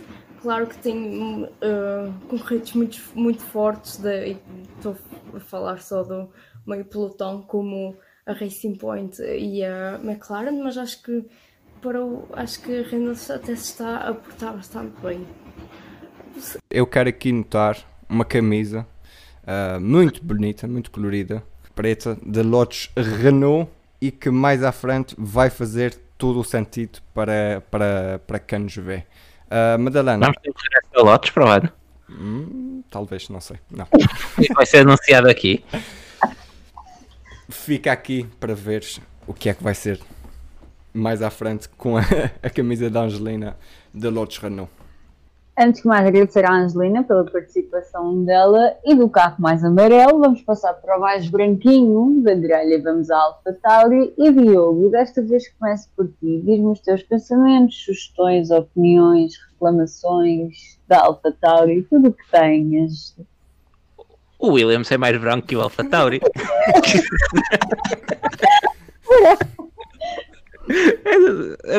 Há corridas que eles fazem de vez em quando, não é? Epá, Alfa, Alfa Tauri é.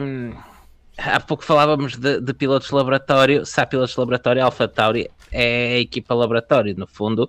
Uh, mais do que a posição em pista ou na classificação da, da Tauri, uh, importa testarem soluções, pilotos, uh, servirem de, de laboratório para, para a Red Bull eles acabam por estar ali numa zona de ninguém, ficam, estão demasiado longe da Renault, embora não tenha sido isso que se viu no último Grande Prémio, da Renault e da Ferrari, que são as equipas em termos de performance que estarão imediatamente à frente, mas também estão demasiado distantes para o trio do fundo, para a Alfa Romeo, para a ASI e para a Williams. Um, por isso acabam por, um, por, estar ali um pouco numa zona de, de ninguém, como dizia, e um, o principal motivo de interesse deveria ser a luta entre, entre os seus pilotos, entre Pierre Gasly e Daniel Kvyat. Mas a luta praticamente não tem existido. Uh, Gasly uh, tem uh, esmagada toda a linha Daniel Kvyat e, um, e a luta interessante acaba por ser de Gasly contra Alexander Albon. Um, é claro que no fim do dia o Red Bull acaba por marcar a diferença em corrida, mas um, Gasly tem tido, tem tido alguns desempenhos muito interessantes, nomeadamente em, em qualificação, onde já conseguiu bater por diversas vezes Albon. Um, e mesmo em corrida, uh, por exemplo, em Silverstone acaba à frente de, de Albon e uh, ainda agora em Espanha acaba apenas um lugar atrás de ambos e como eu dizia há pouco, a, a, diferença de carros aqui é um bocadinho grande. O Red Bull ganha corridas ao, aos Mercedes, o Alfa Tauri está atrás dos Renault. Um, por isso acho que o principal ponto de destaque da temporada da, da Alfa Tauri tem que ir para Pierre Gasly, para a temporada fantástica que está a fazer, que volta a levantar a questão de será que Gasly não ficava bem na Red Bull? Concordo contigo, Diogo. Uh, do Gasly, essa questão é uma, é uma questão pertinente, mas eu, eu quero o Gasly tem estado muito bem, uh, muito bem na qualificação. Pronto, a corrida é um AT01, é um Alpha Tauri. Uh, geralmente não vai ficar à frente do, do, Red, do Red Bull do álbum, mas agora eu acho que vai haver novela e drama aqui, porque geralmente quando envolvemos o helmet marca o barulho, uh, a coisa por vezes não é assim tão boa. E o helmet marca já veio dizer que, que está descontente com a prestação do, do Kvyat. Pronto, é, era só isso que eu queria acrescentar da, da AlphaTauri. Quando... Esse próprio dia até um dia normal já, é? Ou seja, o patinho feio da, da Fórmula 1 uh, eh, volta, sai, volta, sai. Uh, pá, é o Helmut assim. Mark é o, é o bully do Daniel Kvyat. É, que, é aquele puto quando ele apanha no recreio que lhe vai roubar o almoço ou que lhe fica com os trocos na carteira. Mas diz lá o que é que tu farias na posição do Helmut o que tu farias na próxima época em, em termos de pilotos? Que eu sei que na não, próxima não, época deixavas lá o Kvyat. Não deixava lá o Kvyat, não. Mas okay, também então... não mexia. Não, eu não mexia no alinhamento de pilotos nesta temporada e se as coisas continuassem como estava, colocava o Alexander Albon contra o Pierre Gasly para um tira-temas final na AlphaTauri, para ver qual dos dois poderá ser o, o, futuro da Red Bull. São dois pilotos jovens com muito potencial, com, com muita margem de crescimento. Acho que são que ambos já deram uh, mostras de serem bons. bons pilotos e colocava um piloto de fora da academia Red Bull uh, no segundo Red Bull que desse consistência, que desse que pudesse ser um escudeiro uh, para Max Verstappen ou mesmo alguém capaz de lutar por, por vitórias regularmente. Que é como quem diz, dependendo do que quisesse escolher daqui, o Sebastian Vettel ou o Nico Hulkenberg. O Nico ou Sérgio Pérez. Ou o Sérgio Pérez, Pérez, sim. O Nico Hulkenberg já se mostrou a, a Red Bull, mas o Marco diz que não. O Helmut Marko diz que não, não é necessário. Ele é muito bom piloto, mas uh, o, Mar o Helmut Marko acredita muito na, na, na, sua academia e colocar um piloto de fora é, é um bocadinho contra a natura do. A velhice dá nisso. Quanto mais velho tu ficas, talvez mais casmurro ficas. Pá, pronto. Uh, é a opinião dele. Eu gostava de ver o, o Nico Hulkenberg e talvez, como tu dizes, o, o Sebastian Vettel. Uh, o Pérez já não. Vettel é da academia. Sim, ok, pronto. Sebastian Vettel é da academia, mas é pá, sim, ok. Eu contra isso não tenho nada, pronto. Agora vamos. É o mais bem piloto sucedido sempre da academia da Red Bull. Exato. Eu, sinceramente, sobre a AlphaTauri, não tenho nada mais a acrescentar. A única coisa que queria dizer é que se, se fôssemos ordenar aqui os pilotos pela ordem da sua performance, Pierre Gasly eu colocava no top 3 desta época. Isso, isso já parece os power rankings da, da Liberty. Mas bem feitos mas bem feitos. Também não, vamos falar, não, não, vamos falar dos gráficos da Liberty. Não, não deixa estar. Não, não, Isto não é nosso. Isto não é nosso. Ah, não? Sabes que eu estou sempre pronto para vir a bacalhar um bocado. É? Eu concordo com tudo o que vocês disseram, eu só quero acrescentar que acho que o Gasly está a fazer uma excelente temporada, sim, mas porque também saiu da Red Bull e saiu da sombra do Max. Porque se eu acho que se eu continuasse na Red Bull, eu continuar não ia conseguir fazer aquilo que está a fazer agora aqui na AlphaTauri. Portanto, acho que foi uma excelente opção, porque ele aqui consegue mostrar que é mais do que apenas ali um exercício consegue. banal da Red Bull. Consegue correr por ele, que é que ele não é fazia, é né? Exatamente. Eu, eu, estou perfeitamente de acordo contigo e por isso mesmo é que eu acho que fazia bem uh, aos jovens pilotos da, da Red Bull, nomeadamente ao Pierre e ao, e ao Alexander, ficarem algum tempo a crescer na AlphaTauri, porque a AlphaTauri não tem necessariamente que descobrir um novo Max Verstappen todos os anos. Se for isso que, que querem para o programa, vai acabar por correr mal, como está a correr mal. Por isso, acho que não fazia mal nenhum eles estarem algum tempo em desenvolvimento ali. São pilotos muito jovens, volto a dizer, uh, e libertam-se dessa pressão de correr numa, numa Red Bull. E quando tiverem outra maturidade, se calhar mais, até mais dois, três anos, que é perfeito, algo perfeitamente legítimo numa fase inicial da carreira, aí sim tem que provar na Red Bull. Exato. E agora voltamos à Angelina outra vez e vamos a ver uma das desilusões até agora para ela. Fiquei um pouco desiludida porque eu esperava um bocadinho mais deste, desta primeira metade. Hum, eu sinceramente sinto que o Kvyat não está ali a fazer nada. Quer dizer, eu sei que o Kvyat, é, eu sei que ele é um, um, pouco um caso à parte, mas acho que ele não tem. É não tem feito, da publicidade. Não tem. Uh, já não Estava a ver ali em Oráculo 8. Não tem. Ele não tem mostrado muito. E já o Gasly, o Gasly só não. Eu acho que ele tem, tem tido bons resultados. Uh, tem ido aos pontos, ele tem feito qualificações incríveis. Eu acho que nisso podemos. Claro que tem tido alguns azares nas corridas, mas acho que podemos destacar o Pierre Gasly como sendo um dos, um dos pilotos com qualificações mais interessantes, uh, tempos de qualificação mais interessantes. Uh, depois, uh, mas uh, AlphaTauri em geral, acho que esperava um bocadinho mais. Uh, ainda acho que poderíamos ver uma AlphaTauri a, ir, a cair num pódio, como vimos no ano passado, a Torre Rosso no Brasil, assim, como de paraquedas. Uh, acho que o Gasly vai, vai conseguir dar um bocadinho mais de si, já o que Beato não tenho muita fé. Cozinha ainda pensei lá palmar umas. Ainda bem que estás a precisar de, de cadeiras para a cozinha, Diogo. É muito interessante eu precisares. essa informação. acho que, acho que deixa-me ver, espera aí, deixa. As 14 pessoas que estão aqui, As pode- cada uma dá uma cadeira da sua cozinha para ti. E tu consegues ficar aí com cozinha São quatro, se alguém tiver a mais, pá, se- pode, pode ser iguais duas a duas, por exemplo. Depois das cadeiras do Diogo para a cozinha, vamos passar à Alfa Romeo. Não Sim. posso, desculpa, não posso pedir mais mobiliário ou eletrodomésticos. este- Estejam à vontade em termos de donativos. Pronto, é só isso.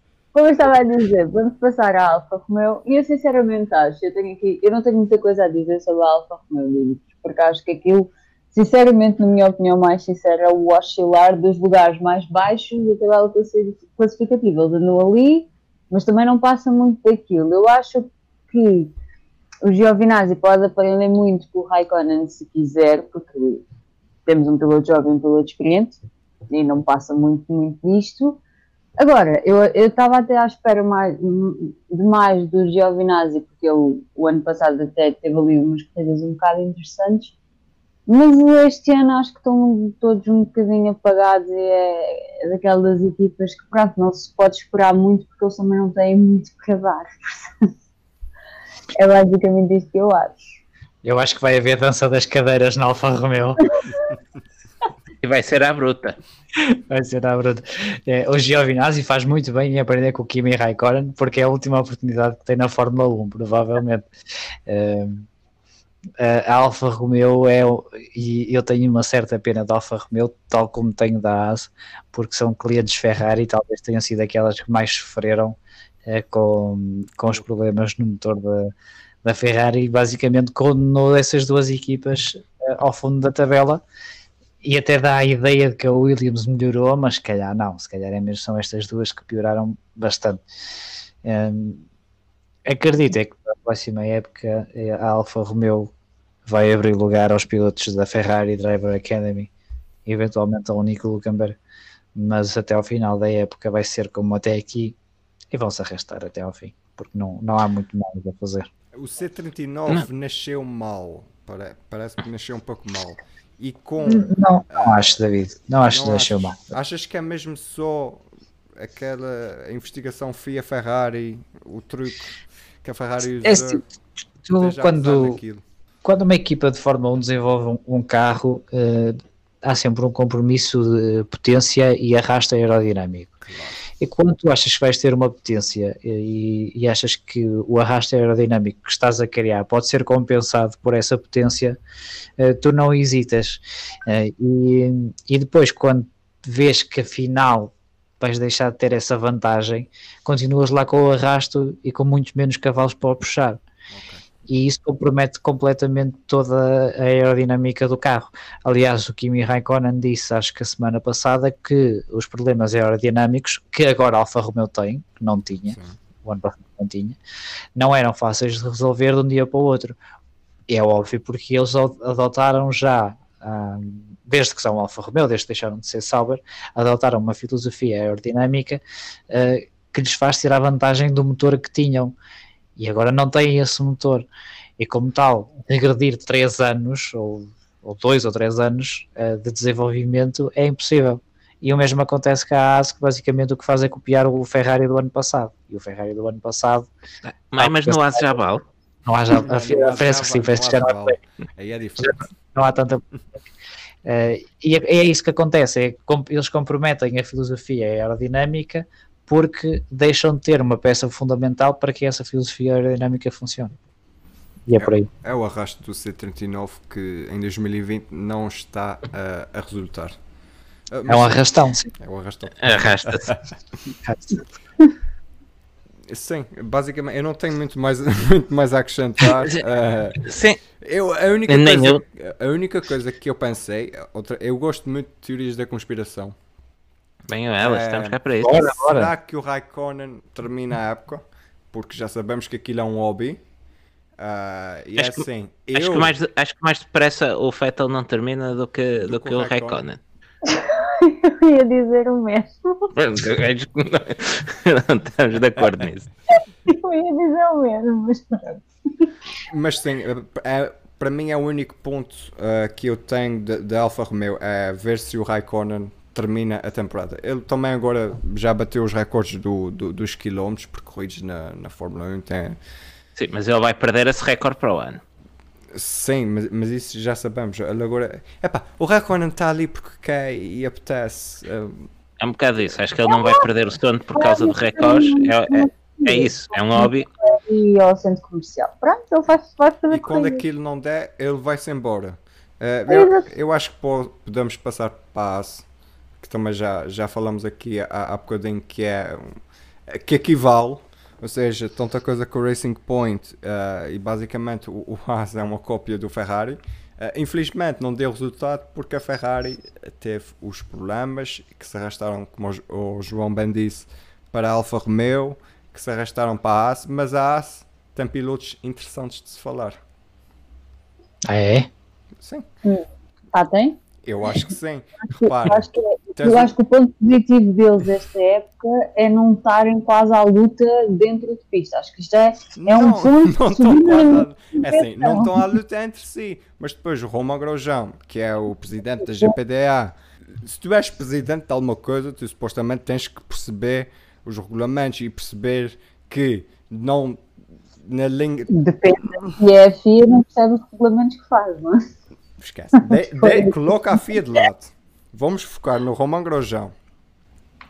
Ele tem que perceber o que é que se faz num carro de corrida e numa corrida. Não vai estar- ele não está agora contra o colega de equipa, mas depois quase se esbardalha no- no- nos outros que estão ah, ah, em pista. Não sei.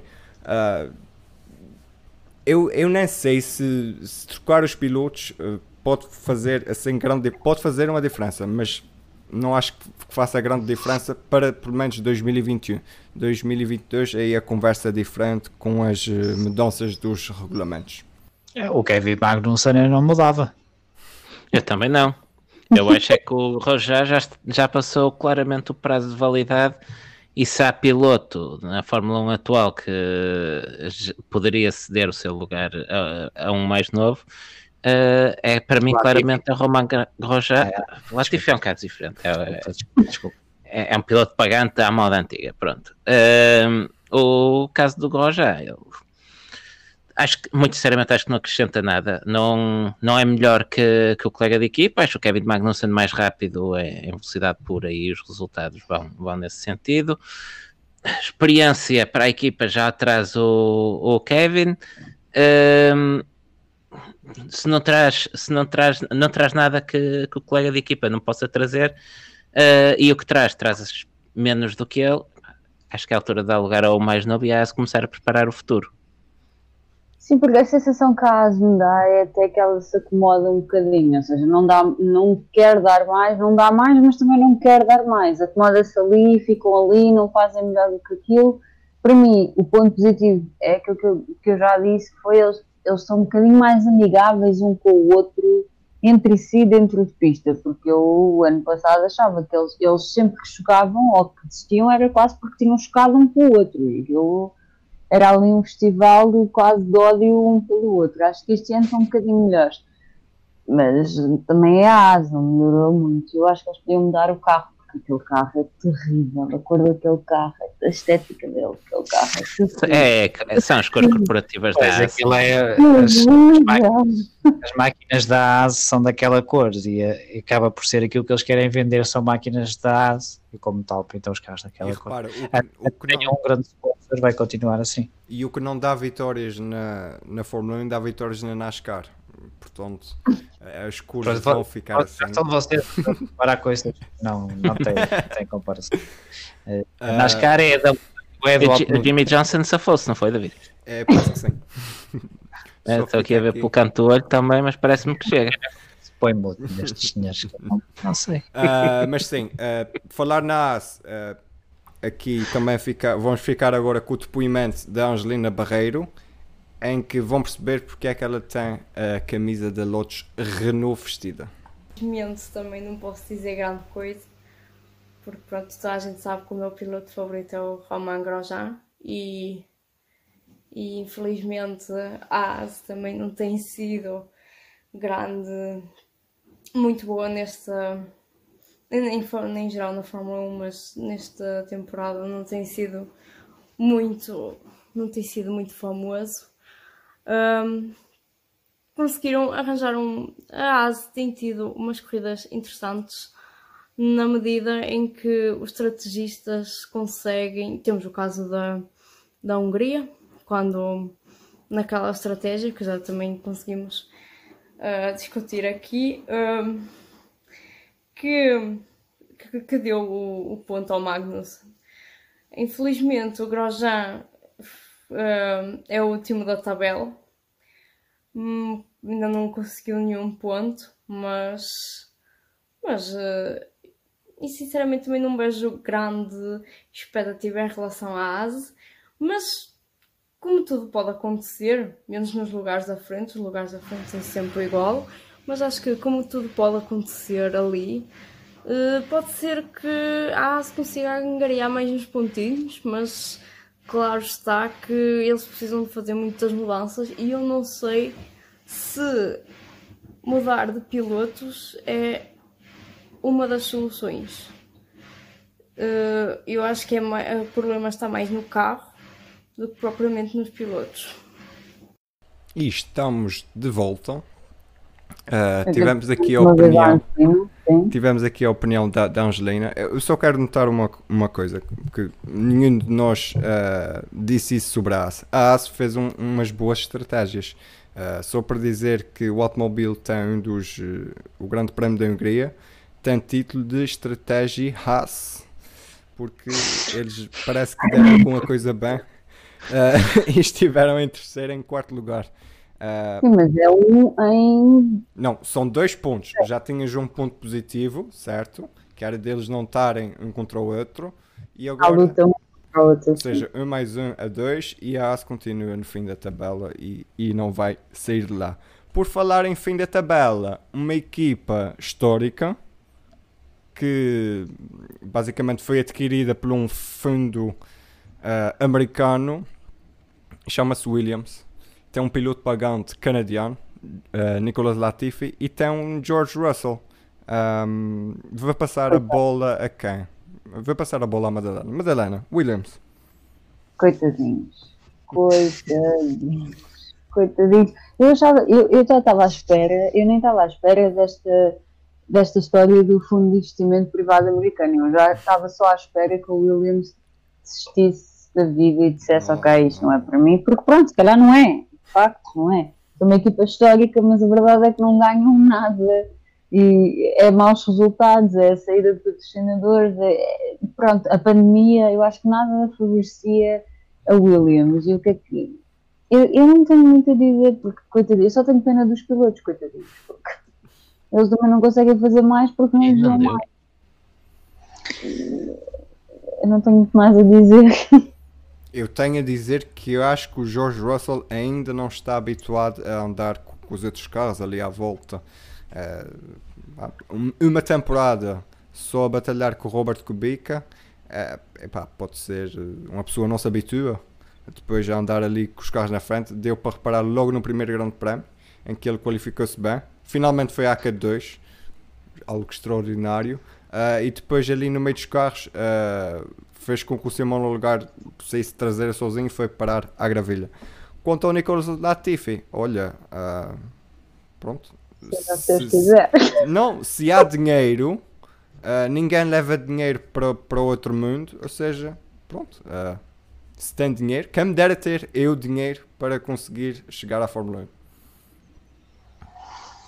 É, sinceramente, custa-me um bocado ouvires falar da Williams. É que, é que eu comecei a ver Fórmula 1. Sim. E, tipo, uh, anos, quando é que começaste a ver Fórmula 1? Nos anos 90, Nos anos mais 90, ou menos, okay. por aí. Sou, sou de 88. Tu és idoso. Sou idoso. E, e naquela altura falava-se da Williams como se fala hoje em dia da Mercedes.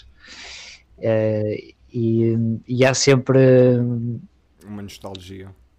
Não é nostalgia, mas há sempre um, um, toque de emotivo quando se fala na Williams, sobretudo porque, pela ligação que tinha uh, à, à Fórmula 1, não é? Eles são, ou eram, acho que para mim esse capítulo fechou-se se se pudesse dizer que ainda havia um garagista na Fórmula 1 era a Williams. Podes e... pôr a coisa de outra, de outra maneira. A Williams era a última equipa que ainda era detida por uma família, era a última equipa Também. familiar da Fórmula 1 e uh, com a compra pelo fundo americano, esse capítulo acabou. Deixaste de ter equipas privadas, independentes, o que lhe quiser chamar, uh, após a última sexta-feira. Exato, também podes, podes pôr dessa forma e depois muito bem, por acaso. Como sempre. Surpreendeste-me agora. é, mas é isso, é isso. E é sempre, agora a partir de, daqui fecha-se este capítulo da Williams e fecha-se de uma forma que obviamente eu não gostava que, que fosse assim. Não, não digo que queria ver sempre o Williams a vencer, até porque quem ganha, sinceramente, é um bocado indiferente, mas gostava que o Williams andasse lá à frente. Onde, Sim, tu, tu, há, Tu há pouco falavas da, da Williams dominadora dos anos 90, um domínio que já vinha do, dos anos 80, uh, eh, onde foram campeões com, uh, nos anos 80 com Alan Ficamos Jones, Nelson Piquet e Rosberg. Um, não, ficaram sem mim? Não, ainda estou. Ainda, ainda, estou ah, ainda cá estou. não era inédito, não era inédito a, net falhar aqui. Mas, mas para dizer o quê? Mesmo depois dessas duas décadas, um, sobretudo nos anos 90 de grande domínio da Williams, a Williams era um dos animadores da frente do pelotão. Um, depois da, da era Williams-Renault, tivemos uma outra era, uma era Williams-BMW, onde a equipa, onde a Williams era a, a equipa de facto de fábrica da, da BMW um, que era um dos principais animadores do, do campeonato, que era um campeonato disputado a três entre Ferrari, McLaren e Williams. Uh, a Williams não chegou a ser campeã com, uh, com a BMW, uh, venceu diversas corridas, lutou, penso que chegou a ser segunda, exatamente, Montoya e Ralf Schumacher mas infelizmente não traduziu em títulos essa época, mas é uma equipa que nos habituamos a ver a vencer e a andar uh, lá na frente. Depois disso, seguiu-se uh, com a saída da BMW, já porque a Williams não quis vender, o Frank Williams não quis vender a sua equipa à BMW na altura, que comprou a Sauber.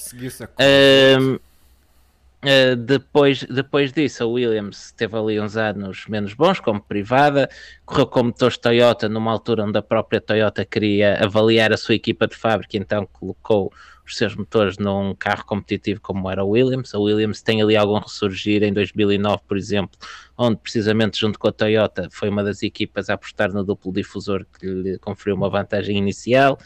Uh, e depois tivemos ali mais uma altura de baixo no início dos anos dois, da década de 10, desta de, década que acabou, uh, e tivemos uma Williams de volta aos primeiros lugares ainda uh, por volta de 2015. Recorde-se que em 2015, ou seja, há 5 anos. Diz, diz, desculpa, David. O, o Lance Troll foi ao pódio com Williams em Baku. O Lastrol foi ao pódio. Exatamente, exatamente. Isso foi há 3 anos, se não me falha a memória. Há 5 anos, em 2015, a Williams uh, ficou à frente da Red Bull, foi terceira classificada atrás da Mercedes e Ferrari. Por isso, uh, a memória de uma Williams competitiva não é uma memória assim tão distante como isso. E o, o afundar da Williams faz lembrar um pouco o afundar da Lotus. Recorde-se que em 88 a Lotus lutava por vitórias e com em 88, não, desculpa, em 87 a Lotus com Senna lutava por vitórias e até mais de meio da época Senna teve hipóteses reais de lutar pelo, pelo título ainda com a Lotus. Depois, uh, a partir de 88 e depois no, sobretudo a partir do acordo com a Lamborghini em 89, 90, a equipa afunda-se rapidamente até à extinção em 93 ou 94. Também estamos a falar de um período de 5 anos embora eu lamente o destino da Williams, porque eu preferia continuar a vê-la nas mãos da família Williams e, e, a ganhar, ainda assim prefiro continuar a ter uma Williams na grelha, mesmo com outros donos, do que ter o destino que tiveram históricos como a Lotus uh, ou a Brabham. Ora bem, uh, antes de, de, dizer mais alguma coisa, espero que tenham gostado desta aula do professor Hermano Saraiva. Uh, foi muito João já está habituado a, a estes devaneios, já nem, já nem ligo. Estivemos desde o. Fomos aos anos 80, passamos pelos anos 90, fomos no princípio da- do século, passamos por 2010 e acabamos em 2020 com. Pronto, é, é um- um- uma palavra aqui um pouco grande, mas o falecimento da última garagista. eh, que agora Ah, tá pertence certo, tá certo, tá bem eh, dito. pertence a um fundo. Com esta aula de história acontece o quê? Acontece que já é quase meia-noite e meia, Diogo. Portanto, Quer dizer que eu falei, falei, falei e disse bolha sobre a Williams. Espera aí, espera aí que ele, ele quer voltar ainda mais atrás e falar da predecessora, predecessora da antecessora da Williams. eh, Frank Williams Racing Cars. Não, eu acho que n- não é preciso. Repara, repara que mesmo a Frank Williams Racing Cars, depois do, do Frank Williams vender ao, ao Walter Wolf, ainda ganhou corridas com, a- como o Wolf e o Jody Scheckter teve a lutar por um campeonato com o É, Wolf. sim. que- Sim, sim. Olha, fazemos Isto só assim- para dizer que, que a Williams está, tem, tem vitórias no ADN. ok, mas fazemos assim, Diogo. Uh, Automóvel Automórias, daqui uns dias, qualquer coisa assim, a falar sobre a história da Williams. Já me deste uma excelente ideia e agora eu passo a emissão para a Madalena. Queria só um apontamento rápido vosso, porque nós já falámos de, do campeonato todo e das equipas todas de construtores, mas as, as vossas perspectivas para o restante da temporada, o que é que vocês acham que vai acontecer e se acham que vai mudar muita coisa, se vai ficar tudo mais ou menos como está, o que é que vocês acham? Digam. A Mercedes vai ganhar corridas. Se o Mercedes vai ganhar o campeonato, para mim é a minha perspectiva. Bem, pode, pode. Sa- Sabe que eu sou. Diz, diz, diz. eu- não, eu ia dizer só que eu, sou, que eu sou um sonhador, que eu sou aquele gajo que está a perder 3-0 ao intervalo e que acredita que ainda dá a volta na segunda parte. Olha, Liverpool Eh, isto- faz isso. Liverpool, por exemplo, Liverpool-Milan, essa, essa grande final. Ahm, isto para dizer, para dizer o quê? Que eu ainda acredito que a Red Bull, não no campeonato de equipas, mas no campeonato de pilotos com o Max Verstappen, ainda pode ter uma palavra a dizer, sobretudo porque a Red Bull costuma fazer eh, melhores segundas metades de temporadas do que, do que no início. Parece que o carro nunca chega pronto ou completamente desenvolvido ou com alguns problemas de juventude às primeiras corridas e hum, ainda gostava de ver eh, ainda tenho esperança de ver mais algumas lutas entre Max Verstappen e Lewis Hamilton e que possa ser pelo menos um título discutido a dois mas isto já é sei que posso estar a querer sonhar demasiado Pronto. Olha, eh, eu também tenho um sonho que é ver o George Russell conseguir o seu primeiro ponto na Fórmula 1. Não, não preciso de mais nada. Eu já sei que a Mercedes vai ganhar, eh, a Red Bull vai, vai estar lá, a Ferrari continua eh, num- numa espiral decrescente. George Russell a pontuar, eu faço aqui, eu faço uma festa maior do que fiz quando a Fórmula 1 foi confirmada em Portugal e quando o MotoGP foi confirmado em Portugal. Isso eu garanto. Pronto, é isso a minha expectativa para o, re- para o restante da temporada. olha, que o- olha que o Russell já teve oportunidades de pontuar este ano Pois já teve, por isso é que eu estou perdeu por culpa que própria. vai haver, um- vai, nem que seja na última corrida, na última volta, na última curva, mas ele vai pontuar. Eu ainda quero ver se a Ferrari consegue ficar pior do que já está. ah, isso não, não, va- não vamos pôr pôr limites não é? Não vamos É, pelo limite. Eu acho que não vai haver grandes diferenças. Eu só estou curioso em ver como é que evolui a McLaren e a Renault e saber se a Racing Point tem espaço para evoluir ou se, se aquele carro não, não tem muita margem de desenvolvimento. Eu acho que a Ferrari vai também melhorar um bocadinho. Desculpa, Madalena, mas acho que a Ferrari tem condições para melhorar um bocadinho na segunda metade. De, Claro, eu também acho que mas será que consegue? Pô. Será que ela vai conseguir? Pior, eh, pior é difícil. Pior é difícil, vamos ser sinceros. É difícil, mas não é impossível. Isso também, também é verdade. Também é verdade. nunca subestimei a Ferrari nesse partido Também, também, também é verdade. E pronto, e foi o automóvel especial no meio da temporada. Eu sou a Helena Costa, tive comigo o David Pacheco, a Angelina Barreiro e o Luís Barros do Automóvel. Tivemos também a companhia do Diogo Cunha e do João Correia Leite, do podcast Bandeira Amarela. Agradecer a toda a gente que nos esteve a ver no YouTube e quem nos ouve também em podcast. Espero que tenham gostado. Sigam-nos nas redes sociais que estão no ecrã e visitem também as redes sociais do Bandeira Amarela. Terça-feira há mais notícias sobre o fim de semana motorizado e quarta-feira há a análise do grande prémio da história do MotoGP com o David. Carreguem no sininho. Carreguem no sininho e vocês, Diogo e João, querem dizer alguma coisa sobre o vosso programa de terça-feira, convidarem as pessoas também para assistir, fazerem as vossas divulgações. Uh, sim, esta-feira temos o programa especial sobre a Fórmula E, em que vamos ter um convidado. E um, vai ser, vamos passar, repassar a época de, de Fórmula E, basicamente, e, e, eventualmente fazer uma pequena antevisão ao próximo Grande Prémio da Fórmula 1. Aí damos um toquezinho novamente aos portugueses que nos têm dado pódios atrás de pódios. Tem histórias. Tem tem tanto pódio, tanto pódio. Não há, não há, não há um sofrimento. É pódio fim de semana assim, fim de semana assim. Uh, Ficamos mal habituados. As notícias do automóvel em termos de portugueses, são longas instâncias em que uma pessoa. Nós temos tanto trabalho para, é aglomerar num programa, muitas vezes de 15 minutos. Mas com isso. É isso. Só te faz bem. Pois, só faz. Portanto, eu sou um automóvel, eu sou bandeira amarela e, e divirtam-se e tenham cuidado com o Covid que anda aí. Boa noite.